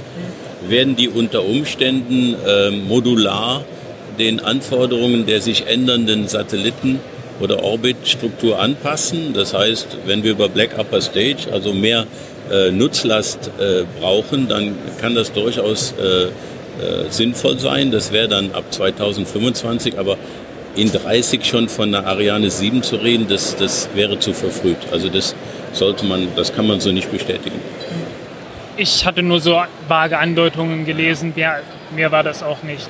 Ähm, modulare Verbesserung über die Jahre, das wird kommen, weil wir werden sicherlich immer klüger werden und die Dinge werden sich ändern. Und wir müssen als äh, Launchbauer, Launchentwickler, müssen wir natürlich auf sich verändernde äh, Anforderungen reagieren. Wir leben immer sehr stark mit unseren Kunden zusammen, die uns sagen, was die Zukunft ist und dann muss unsere Rakete das können, sage ich mal. Ähm, aber wir sind gerade bei der Oberstufe. Wie wird die Oberstufe von der Ariane, äh, die Oberstufe der Ariane 5 war ja ein Kompromiss, der ähm, irgendwann nicht mehr aufgelöst wurde. Ähm, die Oberstufe der Ariane 6 äh, wird jetzt auch erstmal mehr oder weniger nicht unbedingt eine Übergangslösung sein, aber es ist ja diese, die Black Upper Stage ist ja im, in Planung jetzt schon. Ähm, wie sieht das bei den beiden aus? Wie genau sehen die, sollen die aussehen? Also die äh, Ariane 6 Oberstufe ist deutlich gesehen eine Weiterentwicklung der Ariane 5 Oberstufe, die sich in einem Zeithorizont von sechs Jahren äh, gut realisieren ließ. Äh, wir haben in erster Linie auch mal den, äh, jetzt den wiederzündbaren Motor Vinci, vielleicht kannst du dazu nachher mhm. noch was sagen, drin, der uns äh, also gezielt in unterschiedliche Orbits bringen kann äh, mit verschiedenen Satelliten und das nicht nur über einen langen Zeitraum, wo die selber dahin kommen müssen, sondern wir können den Satelliten dann dahin bringen. Wir haben ähm, etwas mehr Nutzlast in die Oberstufe reinbringen können und wir haben mit der A62 natürlich auch eine deutlich äh, deutliche Ausweitung nach unten, wo wir dann auch über 40 Prozent oder 40 Prozent Kosten einsparen können über andere industrielle äh, Produktionsweisen. Äh, die 40 Prozent sind für die Ariane 6.4 letzten Endes im Vergleich zur Ariane 5.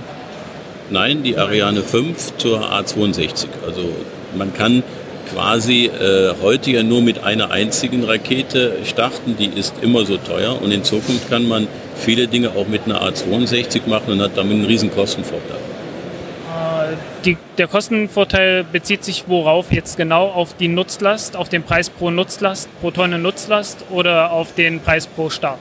Auf den Preis pro Start. Also die Ariane 6.2 äh, kostet 40 Prozent weniger als, als eine Ariane 5. Kosten, ja. Gut, die Oberstufe wird, den, wird mit Ariane, äh, wird mit dem Vinci-Triebwerk betrieben werden, Expanderzyklus. Was mich vor allen Dingen interessiert, was für Probleme sind damit äh, verbunden, 18 Tonnen Schub mit dem Expanderzyklus zu erreichen? Ähm, das äh, L10-Triebwerk beispielsweise hat ja nur 12 Tonnen in etwa.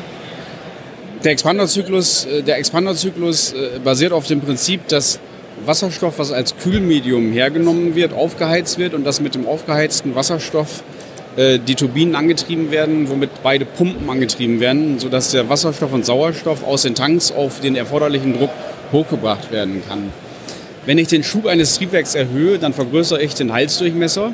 Das heißt, der Massenstrom geht quadratisch mit der Fläche nach oben, während ich durch die Zunahme des Halsdurchmessers die Oberfläche im Triebwerk nur linear vergrößere. Ja.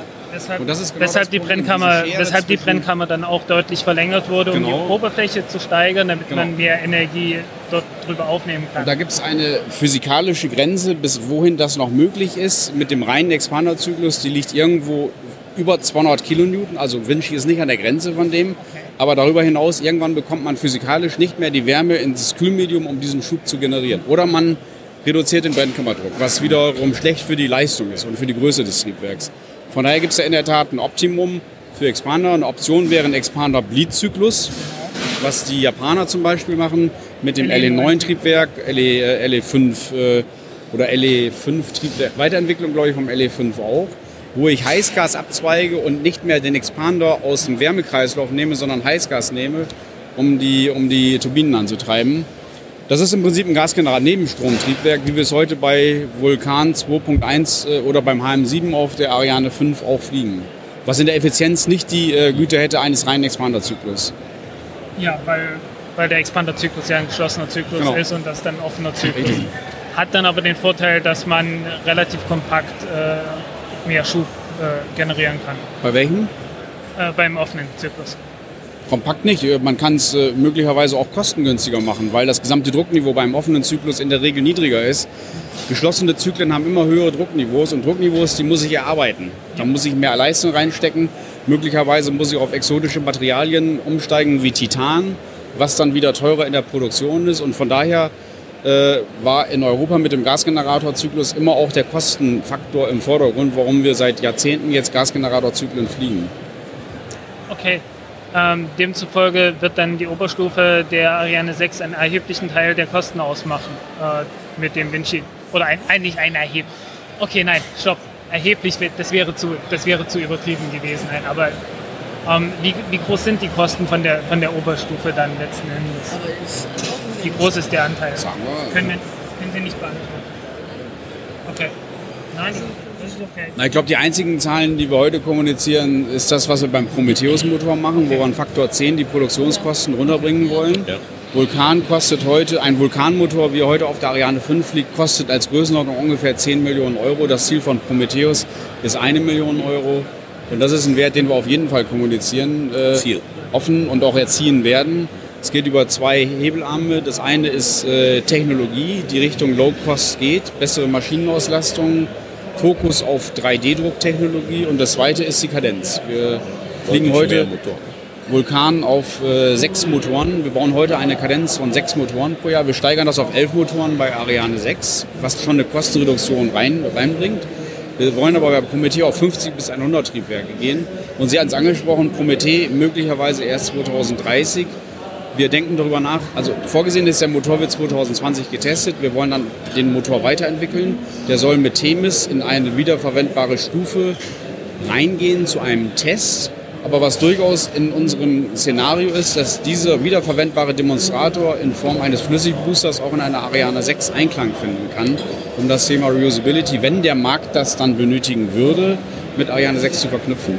2025 dann.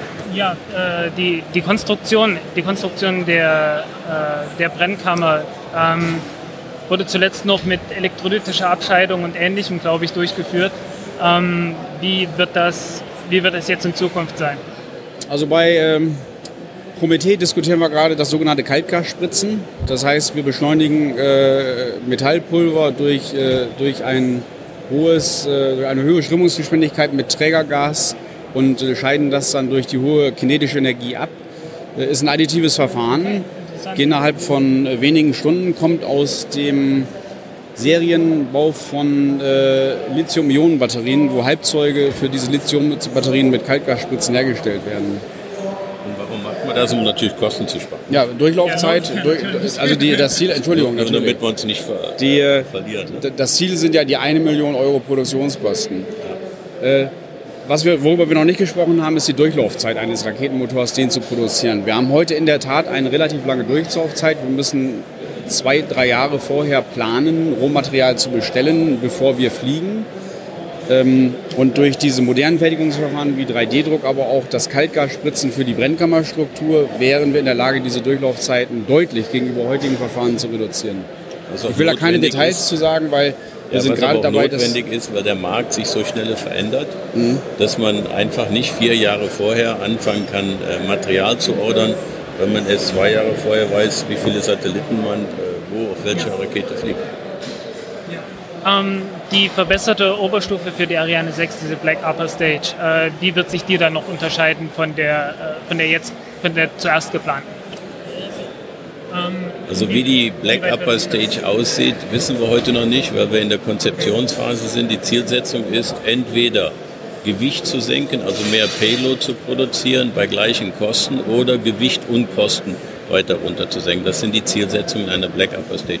Und Black, wie der Name sagt, ja, also das hat irgendwas mit einem Composite-Material wahrscheinlich zu tun, aber also wie gesagt, wir konzipieren noch.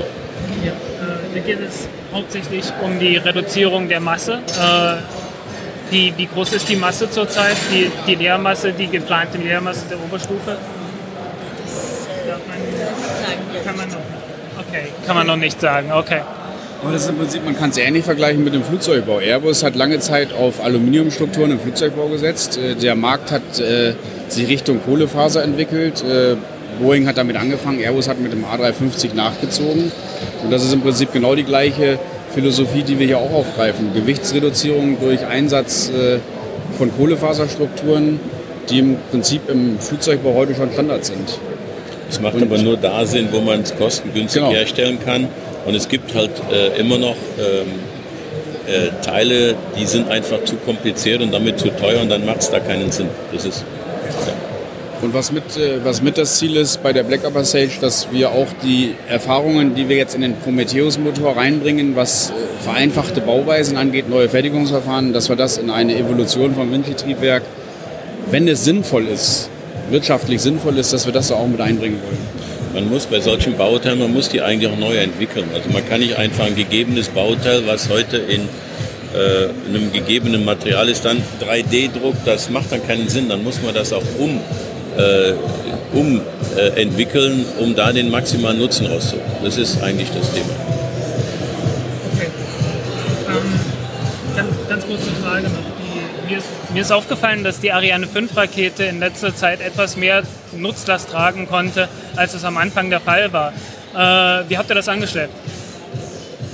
Durch kontinuierliche Verbesserungen, durch besseres Kennenlernen der, der Grenzen der Rakete und äh, über die Jahre haben wir diese er Erfahrungen einfach, haben wir diese Grenzen einfach besser erfahren können. Haben Messungen während der Flüge auch gemacht, um das Produkt immer besser verstehen zu können. Und dadurch kann man immer dichter an die Grenzen dieses Geräts rangehen und haben damit die Nutzlast von 9,5 Tonnen auf knapp 11 Tonnen im, im Laufe der letzten äh, 15 Jahre gesteigert. 100 Flüge, das ist die Antwort. Ne? Nach 100 Flügen ähm, weiß man eigentlich viel mehr, aber ich brauche das nicht zu wiederholen, ist 100 Prozent. Und natürlich kontinuierliche Verbesserung im Detail äh, haben wir an vielen Stellen auch und damit holt man eigentlich mehr Nutzlast raus. Ähm, was für was für Details sind das beispielsweise? Kann man da, kann man da ein paar einzelne plakative Beispiele nennen, die man. Also das sind Teile, die uns, die für uns dann auch in die Zukunft, also in die A6 einfließen und äh, ja. ja. Okay, schade. Aber vielen Dank. Dankeschön. Ja, ähm, sehr interessant. Also ähm, wir wissen jetzt ungefähr, wie die Kostenstruktur der, der Ariane 6 äh, am Ende aussehen wird. Nicht unbedingt die Struktur der, der Kosten, aber zumindest äh, was, worauf sich die Kostenpläne äh, damals bezogen haben. Und ähm, ja, äh, dass, die, dass die Ariane 6 eventuell auch noch Flüssigbooster bekommen könnte, die eventuell landen. Ähm, es wird spannend. Es bleibt spannend in den nächsten Jahren. Und dann hatte ich noch ein zweites Interview und das war, äh, das, das war etwas schwierig heute, äh, das zweite Interview zu vereinbaren. Ursprünglich waren wir viel, viel eher ähm, verabredet. Das Problem an der ganzen Stelle war schlicht, äh, dass er gerade in dem Moment keine Zeit hatte und als er dann Zeit hatte, hatte ich keine Zeit, weil dann war ich gerade bei der Ariane Group gewesen und äh, so haben wir uns dann äh, etwas später irgendwann getroffen und äh, der war der CEO von Zero to Infinity, äh, jenem Sp spanischen Startup, das äh, mit Ballons Raketen in die Höhe bringen will und von dort aus starten möchte. Und ähm, wie genau er heißt, wie sein Name richtig auf Spanisch ausgesprochen wird, das hört ihr jetzt. So, um, no one in English. Um, I'm here with the uh, oh, who are you? you are a delegate from uh, from zero to infinity. I don't know uh, what your function is in there. Uh, Jose, Jose, okay, you know how to speak. you know how to pronounce your name properly in Spanish. Yeah. Hi, Frank. I, I'm, I'm Jose Mariano Lopez Urdiales. I'm the founder and CEO of Zero to Infinity Okay. here at the ISC Yeah. in Bremen. Yeah, and uh, of course you're the guys who want to build a balloon and launch a rocket from it. That's what you what have made you somewhat famous. um, yeah, uh, and I think we got to know each other because I wrote an article uh, in which I explained why that might be a good idea.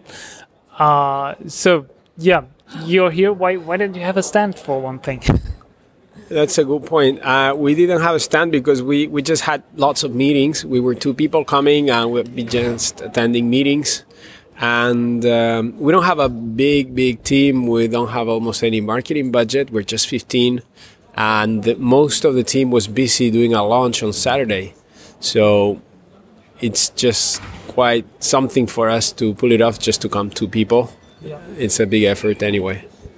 Yeah, and that launch was just uh, just a balloon with a payload, right? Yeah, that was uh, yeah, it was a balloon with a payload.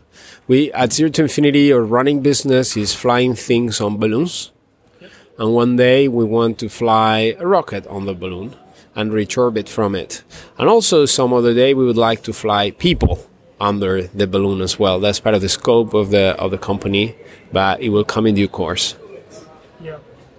Um, so far, I know you've conducted one test launch with a rocket uh, to prove the principle that you can control the launch after after after separation from the balloon. Um, what is your current schedule? What what are next milestones in, in rocket development? So we are working on on igniters on the ground, building a test bench for methane oxygen rockets, uh, which is mobile and is relatively inexpensive. Uh, hopefully, it will still be like that. And uh, in terms of flying hardware, uh, we are working on um, on a simpler demonstrator that will be three-axis control. The one that we flew was uh, spin stabilized, so you need you need more accuracy. Um, a lot of people ask us, wh- how are you going to be able to control after you release from the balloon? And that's a that's a very interesting question because it's something that every multi-stage launch, launcher needs to do. Yes. Because if you have two stages, when you separate the second stage from the first stage, it's a violent moment, and you've got torques and you've got randomness, and and you need to be able to steer your way through that uh, event. Yes. Um, I I remember the first launch of the Electron rocket, and they definitely had a big problem after separation of first stage and second stage with controlling second stage. Yeah, that's a. Uh, if you're doing single stage to orbit from the ground, okay, then it's a fair argument that, but that has its own difficulties on its own. So, so any multi-stage launcher needs to solve the same problem that we are solving uh, uh, in some shape or form, uh, which is being deployed from a balloon, which is not that different. It's actually a lot simpler than being deployed from an airplane. Uh, any missile that is guided from an airplane, and there are some missiles that are not that expensive, and they can guide themselves just after they, they're dropped from an airplane. They they also need to solve this kind of problem because when the balloon the, the, the bomb release uh, units are not perfect either, and they yeah. So um, we've been talking before, and uh, one of the things that came up was the shape of the rocket, especially the fuel tanks.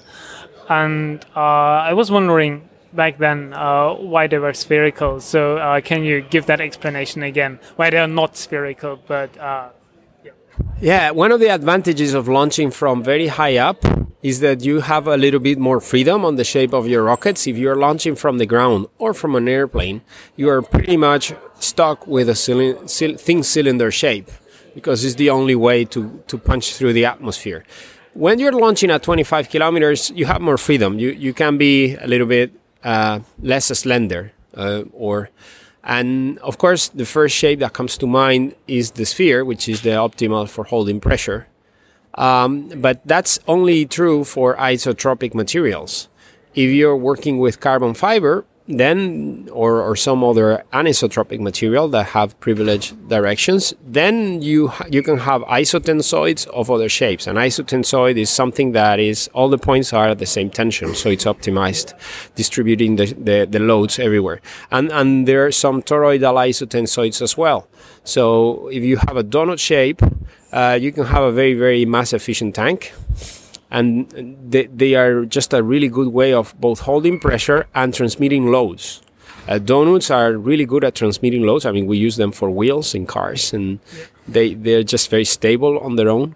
Uh, so you, you basically get away with of, of not having interstage tanks also sorry interstage uh, struts and structures uh, if you can avoid having these interstage structures and just having the stages nested in, into each other uh, you save also mass also coming back from space and thinking about reusability down the road, uh, a donut happens to have a very good um, ballistic coefficient and in the ranges that it matters of, of Mach number. Uh, so it, it re-enters.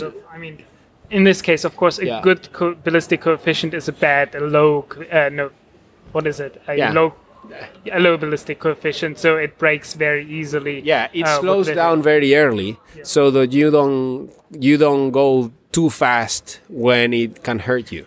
So in the layers of the atmosphere where you don't want to go too fast, you've already slowed down high up. And the shock wave also is, has a very high standoff distance. It means it's very far away from the from the tanks as it's falling back down. So you you may even get away without uh, one of these uh, fancy rocket retroborns, supersonic retroborns that we see other people perform. You may get away without doing that, and and that's always uh, saving.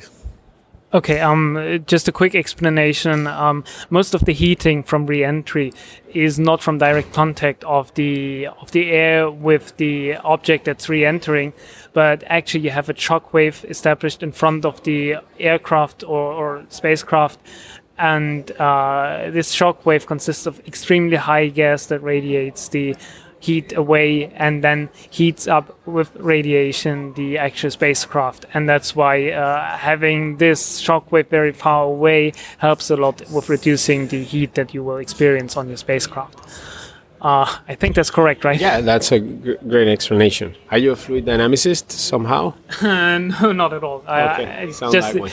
I'm just, I'm just interested in uh, in how technology works. That's it, essentially. I think I, have seen several um, several iterations of your of your project. Yeah. And uh, one of the first had uh, propane, and uh, propane is still being used uh, for Um, testing. I think.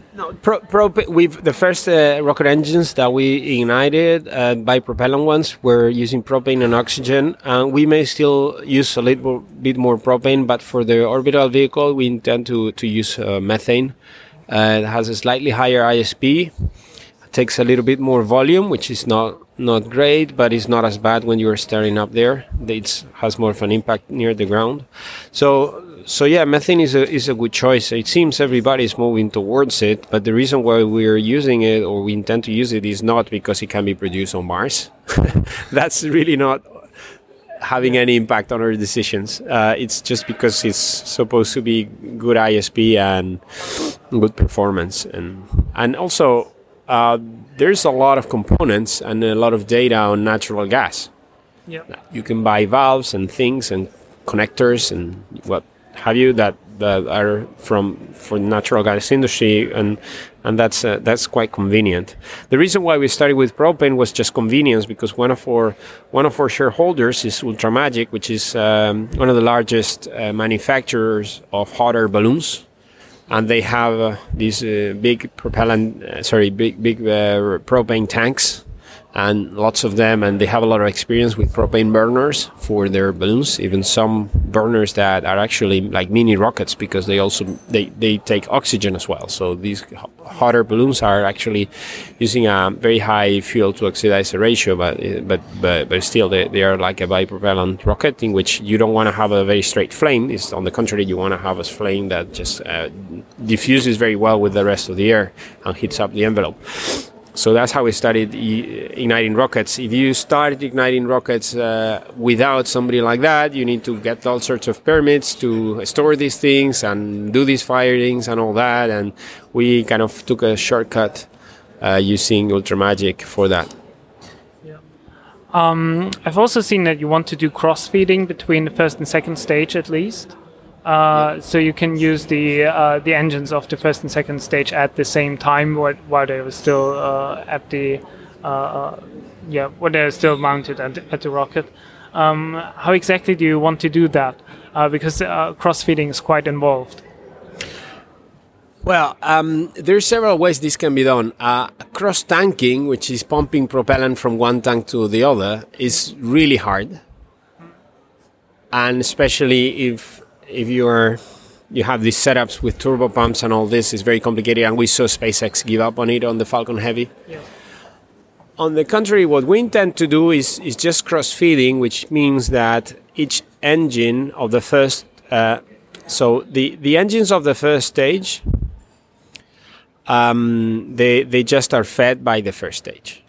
then the second stage yeah, first stage tank. The second stage tank, uh, they are fed by the initially by the first stage, and then by the second stage. So they just need to have double amount of inlets and some quick release systems that you anyway probably want to have in the separation between the stages. So so you just need to have some extra piping to that goes to the engines of the second stage. And then of course there is the third stage is the one that is more complex because it can be fed either by the first, the second or the third Yeah. uh, itself. So yeah. you want so you want to do this too with the last stage. Yeah, we would like to. So it, it increases a little bit the dry mass of the of the last stage, but we we like this idea that the at, at the separation of the stages, the the stock the stuff that the, the part of the rocket stack that is still flying has full tanks. And it helps. Uh, we calculated how much it helps, but I think it's like 20% or something like that in payload. Uh, we did some calculations as part of the of the ESA micro launcher study that we've been doing, um, and and there were significant benefits. And yeah, the, the, of course you need to to have a little bit more piping involved, but for a pressure fed system in this manner, it doesn't seem that that involved. Yeah. Okay, and uh, finally, uh, let's talk about the mass that you want to uh, bring up, both with the balloon uh, to into the stratosphere to launch from there, uh, also what altitude, and finally, what is going to be the payload ultimately delivered into the orbit, uh, at least according to your plans so far. So, uh, from our discussions with customer, there seems to be a sweet spot around 70, 75 kilograms, sun synchronous orbit or polar, um, uh, 600 kilometers altitude from uh, from around the Canary Islands uh, latitude. Okay, so that's that's what we designed it for in a first iteration, and we really want to get that number. We don't want to have to add a fourth stage and reduce the mass to half or something like that. We we want to get that right. But we know that this could improve, say by having a little bit higher ISP or uh, maybe increasing the chamber pressure, maybe moving away from ex- exclusively pressure fed to adding some sort of a um, electro uh, pump or something for, for the stages. In terms of mass of the whole rocket, it's around six tons. And of course, the balloon needs to carry itself and it needs to carry some additional mass in terms of a gondola that is there to, to, to point the rocket in the right direction, to, to serve as a telecommunications relay after release. Because the, the balloon, uh, we don't want to shoot uh, through the balloon and break it. We want to keep the balloon, I mean, we'll need to vent a lot of helium at release, otherwise the balloon would burst. But by venting this helium, we can re-stabilize it at a higher altitude and, and use it as um, use it as um, how you call it a, as a relay system, so that it's like having a very tall tower. And, and this way, we don't have to go some to some obscure islands or put a ship downrange and these things that cost a lot of money and, and they're not very friendly to, to rocket startups. Um, at what altitude do you want to start? So we've done quite a lot of analysis and there seems to be like a sweet spot at 25 kilometers. Of course it looks better from 30, but the balloon is so much bigger. There is and, and at at 20 uh, you don't get as, as much benefit or 15 you there's still a lot. But I mean, in our calculations, um, starting from the ground, you, you need a vehicle that is similar, uh, roughly twice as big in terms of thrust, in terms of mass. So there's a very significant benefit from starting at 25. But going higher just makes the balloon so much bigger. So, yeah. Okay, so how far are you along with the development of the of the rocket itself? Uh, when do you think is going to be your first launch with the ultimate liquid propulsion?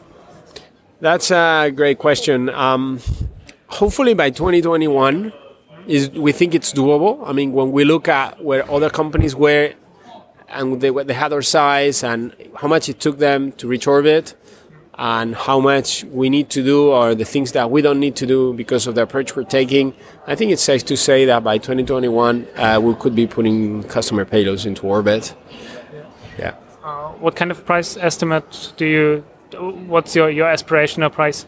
So so first uh, uh, for single launch is four million, but of course we can discuss. Uh, most customers are interested in most letters of intent, and we have about one billion dollars in letters of intent. When we count them all, of course we're not going to be able to service them all initially, and they, they probably wrote letter, letter LOIs to with other people, of course, but but the, most of them are for several launches, so they get an interesting discount. And we have a good cost structure. So with those numbers, we can have a we can make the company uh, function as a as a profit seeking enterprise. Okay. Um, I don't know if you have time to discuss uh, the launching or uh, the business of launching balloons for payloads right now. Uh, if you have time, just just do it. I there's so much that can be that the, I think the, the near space has a lot of potential. There's all this talk about high altitude platforms, but in the meantime, you need to test what they are going to carry. So no matter if it's Earth observation or a synthetic aperture radar or telecommunication payload like Google wants to do with their Google Loon, you need to test these things and and and we are you know providing that service to customers uh, worldwide uh, with our with our balloons. So that's one of the beauties of breaking the problem into two. It's not only that the physics and the engineering are more tractable because you are doing not everything at a time but doing two different things different times, but also from a financial per- perspective, you're de-risking the project and you're having your engineers know what it is to work with a customer and those kinds of things, do an operation, do a launch, get permits for the airspace, get insurance for third-party liability. So there are lots of benefits of, of having something done flying, even if it's less complex, of course, than an orbital vehicle, but it's a, it's a really good thing compared to just working on rockets and being in your corner what is the kind of price point you have for uh, bringing, say, one ton to 25 or 30 or 35 kilometers altitude? There, are lots of variables that go into play from the time of flotation, the types of services, if they want to have a high bandwidth connection or not. Uh, but yeah, in the hundreds of thousands, it depends. Yeah. In the in the hundreds of thousands. Yeah. Um, for one ton, that's not bad. Okay. Uh, I thank you very much. I think you have to run. Yeah. yeah. Thank you so much. Yep. Cheers. Okay, das war das Interview mit Zero to Infinity. Ich bin auch schon sehr gespannt, das zu hören, weil ich habe es jetzt natürlich noch nicht gehört. Ich höre es dann in der Postproduktion. Äh, aber Frank äh, hat dann nicht aufgehört, sondern ist noch weiter über den IRC gegangen. Ähm, sind weiter keine weiteren Interviews rausgekommen, weil man will dann die, die Leute nicht verschrecken, indem man gleich ein Mikro unter die Nase hält, weil es ja im Grunde eine Fachmesse ist für Fachbesucher und nicht für die Medien. Also viele sind auch nicht so gesprächsbereit, wenn es mit Aufnahme geht. Aber Frank erzählt einfach jetzt mal von dem, was er da mit anderen Ständen erlebt hat. Ja, also es, es gibt dann so Stände von einer Berliner Firma, die, wie sich herausstellt, eine von drei Firmen ist in Deutschland, die Satelliten komplett alleine herstellen und von der ich noch nie was gehört habe, äh, im Sinne von sowas von noch nie, äh, dass ich ständig den Namen vergesse. Ähm, sie sind irgendwo am Stand G0 G01, das kann ich mir merken, außerhalb, der, außerhalb der Ausstellerhalle. Ähm, wir haben sehr gut miteinander uns unterhalten. Ähm, es kann gut sein, dass wir uns auf dem IHC nochmal unterhalten und wenn es dazu nicht kommt, dann fahren wir irgendwann mal in Berlin raus nach Karlshorst und äh, holen das dort nach. Dann können wir, uns gleich, können wir auch gleich ins Deutsch, Deutsch-Russische Museum gehen. Ist auch sehr gut. Okay, werden wir mal, werden wir mal schauen. Ja, das ist halt, die sagen halt, äh, zu denen geht niemand, weil äh, da niemand nach Karlshorst rausfährt, aber es ist eigentlich sehr gut. Das ist der Ort, wo der Friedensvertrag zwischen den Alliierten und Deutschland damals ratifiziert wurde. Okay, schauen wir mal rein. Ähm, dann gab es natürlich noch andere Hersteller, ähm, OHB zum Beispiel. Ähm, ich habe mal ein Interview gemacht mit, mit jemandem von OHB und ich glaube, wir hatten darüber auch mal gesprochen. Äh, ich habe vor, also Anfang 2017, im Januar 2017 habe ich mal einen äh, Artikel darüber geschrieben, ähm, über die Small Geo Plattform, glaube ich, so hieß die.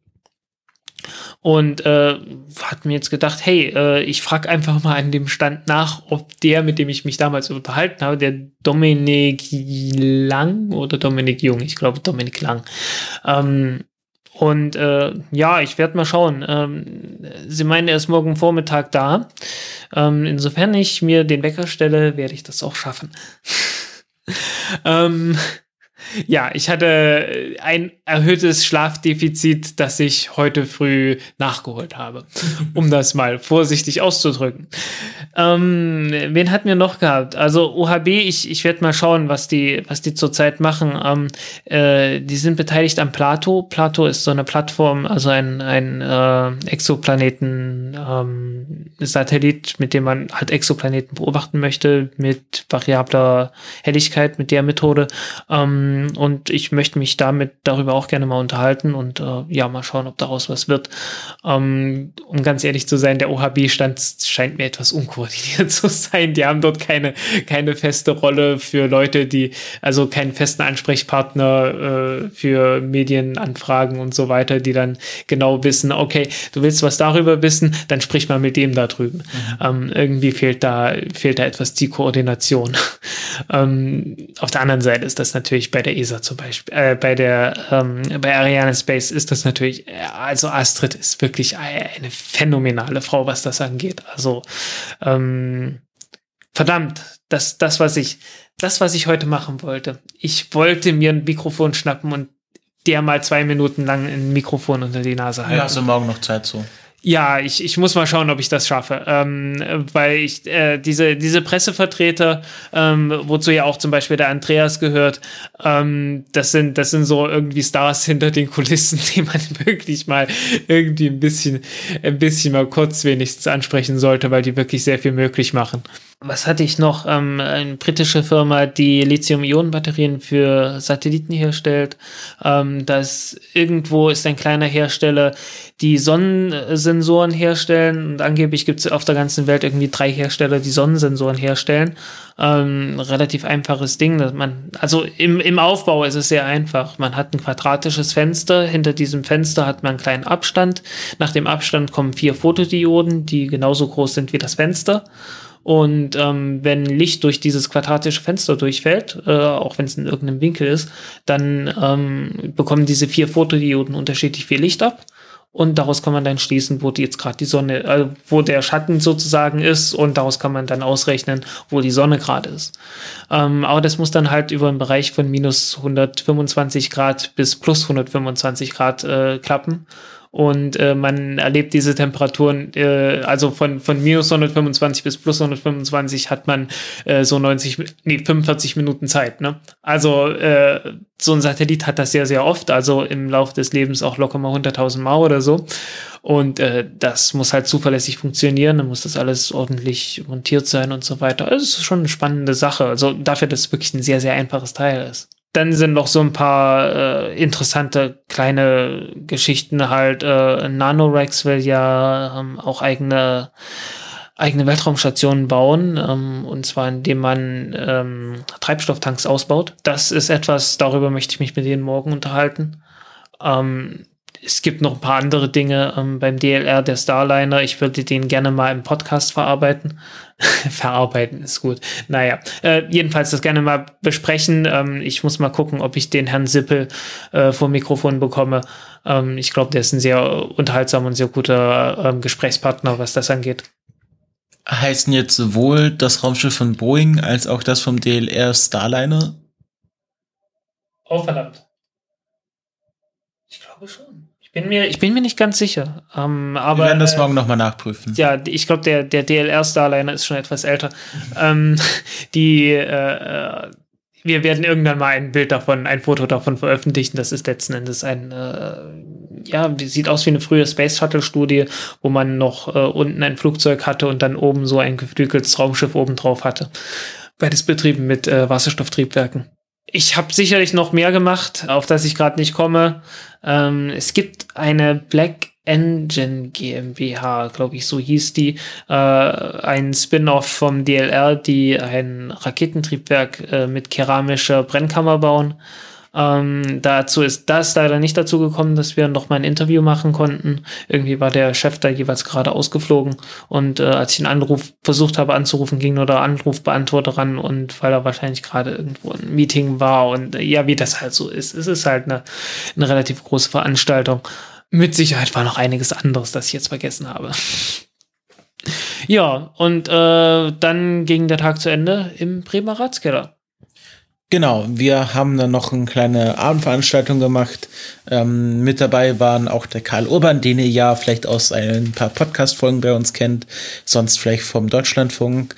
Ähm, natürlich Cosmic Carol, die Ima Iman, äh, also Frau im Mond auf Twitter und äh, dann noch zwei vom äh, SGC, äh, Space Generations Council, glaube ich, heißt es. Sie werden mich vielleicht schlagen, wenn ich es falsch ausspreche. Der ähm, äh, Ian ist ja da auch äh, Medienrepräsentant davon und vielleicht werden wir den, mit denen auch noch mal reden. Das ist so so eine Jugendorganisation im Grunde für Raumfahrt, also Leute, die studieren und in der Raumfahrtwirtschaft anfangen wollen. Ja, es war sehr lecker. Ja, ich habe ich hab äh, Carol dazu gebracht, dass sie Lapskaus isst, äh, was ihr auch dann sehr geschmeckt hat, aber sie war am Anfang ein bisschen skeptisch. Ähm, und ich hatte. Am Ende meinte sie, es ist äh, etwas, das man auch in England hätte essen können.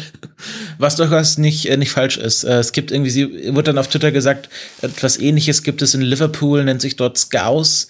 Ähm, ich muss das nochmal recherchieren, ob das stimmt. Ähm, und äh, ich hatte Bremer Knipp, was ja eine Bre Bremer lokale Spezialität ist. Das ist so eine grobe Grützwurst, ähm, die dann quasi mir flach zubereitet präsentiert wurde. Äh, also wie so ein großes Burger Patty und dann dazu Bratkartoffeln mit Speck.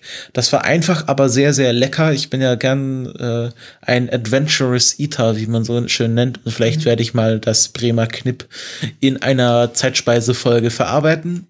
Und äh, was hattest du? Du hattest Lamm, glaube ich. Das war sehr unspektakulär. Äh, nein, ich hatte, ich hatte dann tatsächlich keinen Lamm gehabt, sondern ich habe äh, Hirschgulasch gehabt. Äh, nein, irgendwie gehäckselten Hirsch jedenfalls. Okay. Ähm, die Ragout nennt sich das Zeug. Ja, ne? ähm, ja äh, ich glaube, ich glaube, dein, dein, äh, dein Bremer Knipp war besser von der Sache her. Ja, und äh, auch was ganz lustig ist, die nennen Bier-Mix-Getränke anders, weil ein Radler heißt dort Alster und dann gibt's noch das Bier. Hat man, das hat man auch in Berlin genauso. Also in Berlin heißt das Radler Alsterwasser. Okay, gut, das wusste ich nicht. Äh, ich, kenn, ich kannte nur Radler. Und äh, äh, mein Bier mit Cola, was ich dort bestellt hatte, war dann ein Krefelder, was ich auch sehr lustig fand. Aha, Bier mit Cola, okay, also ein Diesel. Genau, ein Diesel, aber heißt dort Krefelder. Ich weiß jetzt nicht, wie lokal das begrenzt ist, dieser Ausdruck. Und äh, ja, dann sind wir heimgegangen und wir sind jetzt in der Gegenwart angekommen, was bedeutet, dass diese Folge hiermit beendet wird. Es ist jetzt 22.52 Uhr und ich glaube, wir wollen beide ins Bett gehen. Ja, mehr oder weniger. Ich werde noch mal ein bisschen was anhören, was ich heute aufgenommen habe. Und äh, ja, dann verschwinde ich auch irgendwie. Genau, und morgen geht's weiter. Morgen ist ja der Public Day. Ähm, es gibt den Live-Call zu Alexander Gerst, der auf die ISS. Und ähm, der Mascot-Länder auf Hayabusa 2 landet auch äh, morgen. Also es wird ein aufregender Tag. Und äh, davon werden wir hoffentlich morgen Abend berichten. Ich weiß noch gar nicht, ob wir morgen Abend Aufnahme machen. Ich bin morgen um 20 Uhr in einem in einer Filmvorführung, äh, auch im Rahmen des äh, IRC zu First Man, eine, ein Biopic über Neil Armstrong, das bald in die Kinos kommt und jetzt für IRC-Mitglieder, äh, es gibt eine Vorpremiere sozusagen, oder IRC-Teilnehmer, Teilnehmerinnen. Und äh, ich weiß gar nicht, ob ich danach noch Zeit habe, äh, aufzunehmen. Seht es uns nach, wenn wir dann erst am Donnerstag äh, quasi eine kombinierte Folge machen. Oder ob, oder vielleicht machen wir auch nur eine Interviewfolge, wo ich die Interviews nur zusammenschneide und vielleicht kurze Zwischenmoderation mache. Aber das sehen wir dann alles morgen Abend. Und äh, wir hoffen, es hat euch gefallen, unsere zweite Zusammenfassung. Und äh, bleibt auch dabei, wenn wir jetzt noch die restlichen drei Tage besprechen. Tschüss. Tschüss.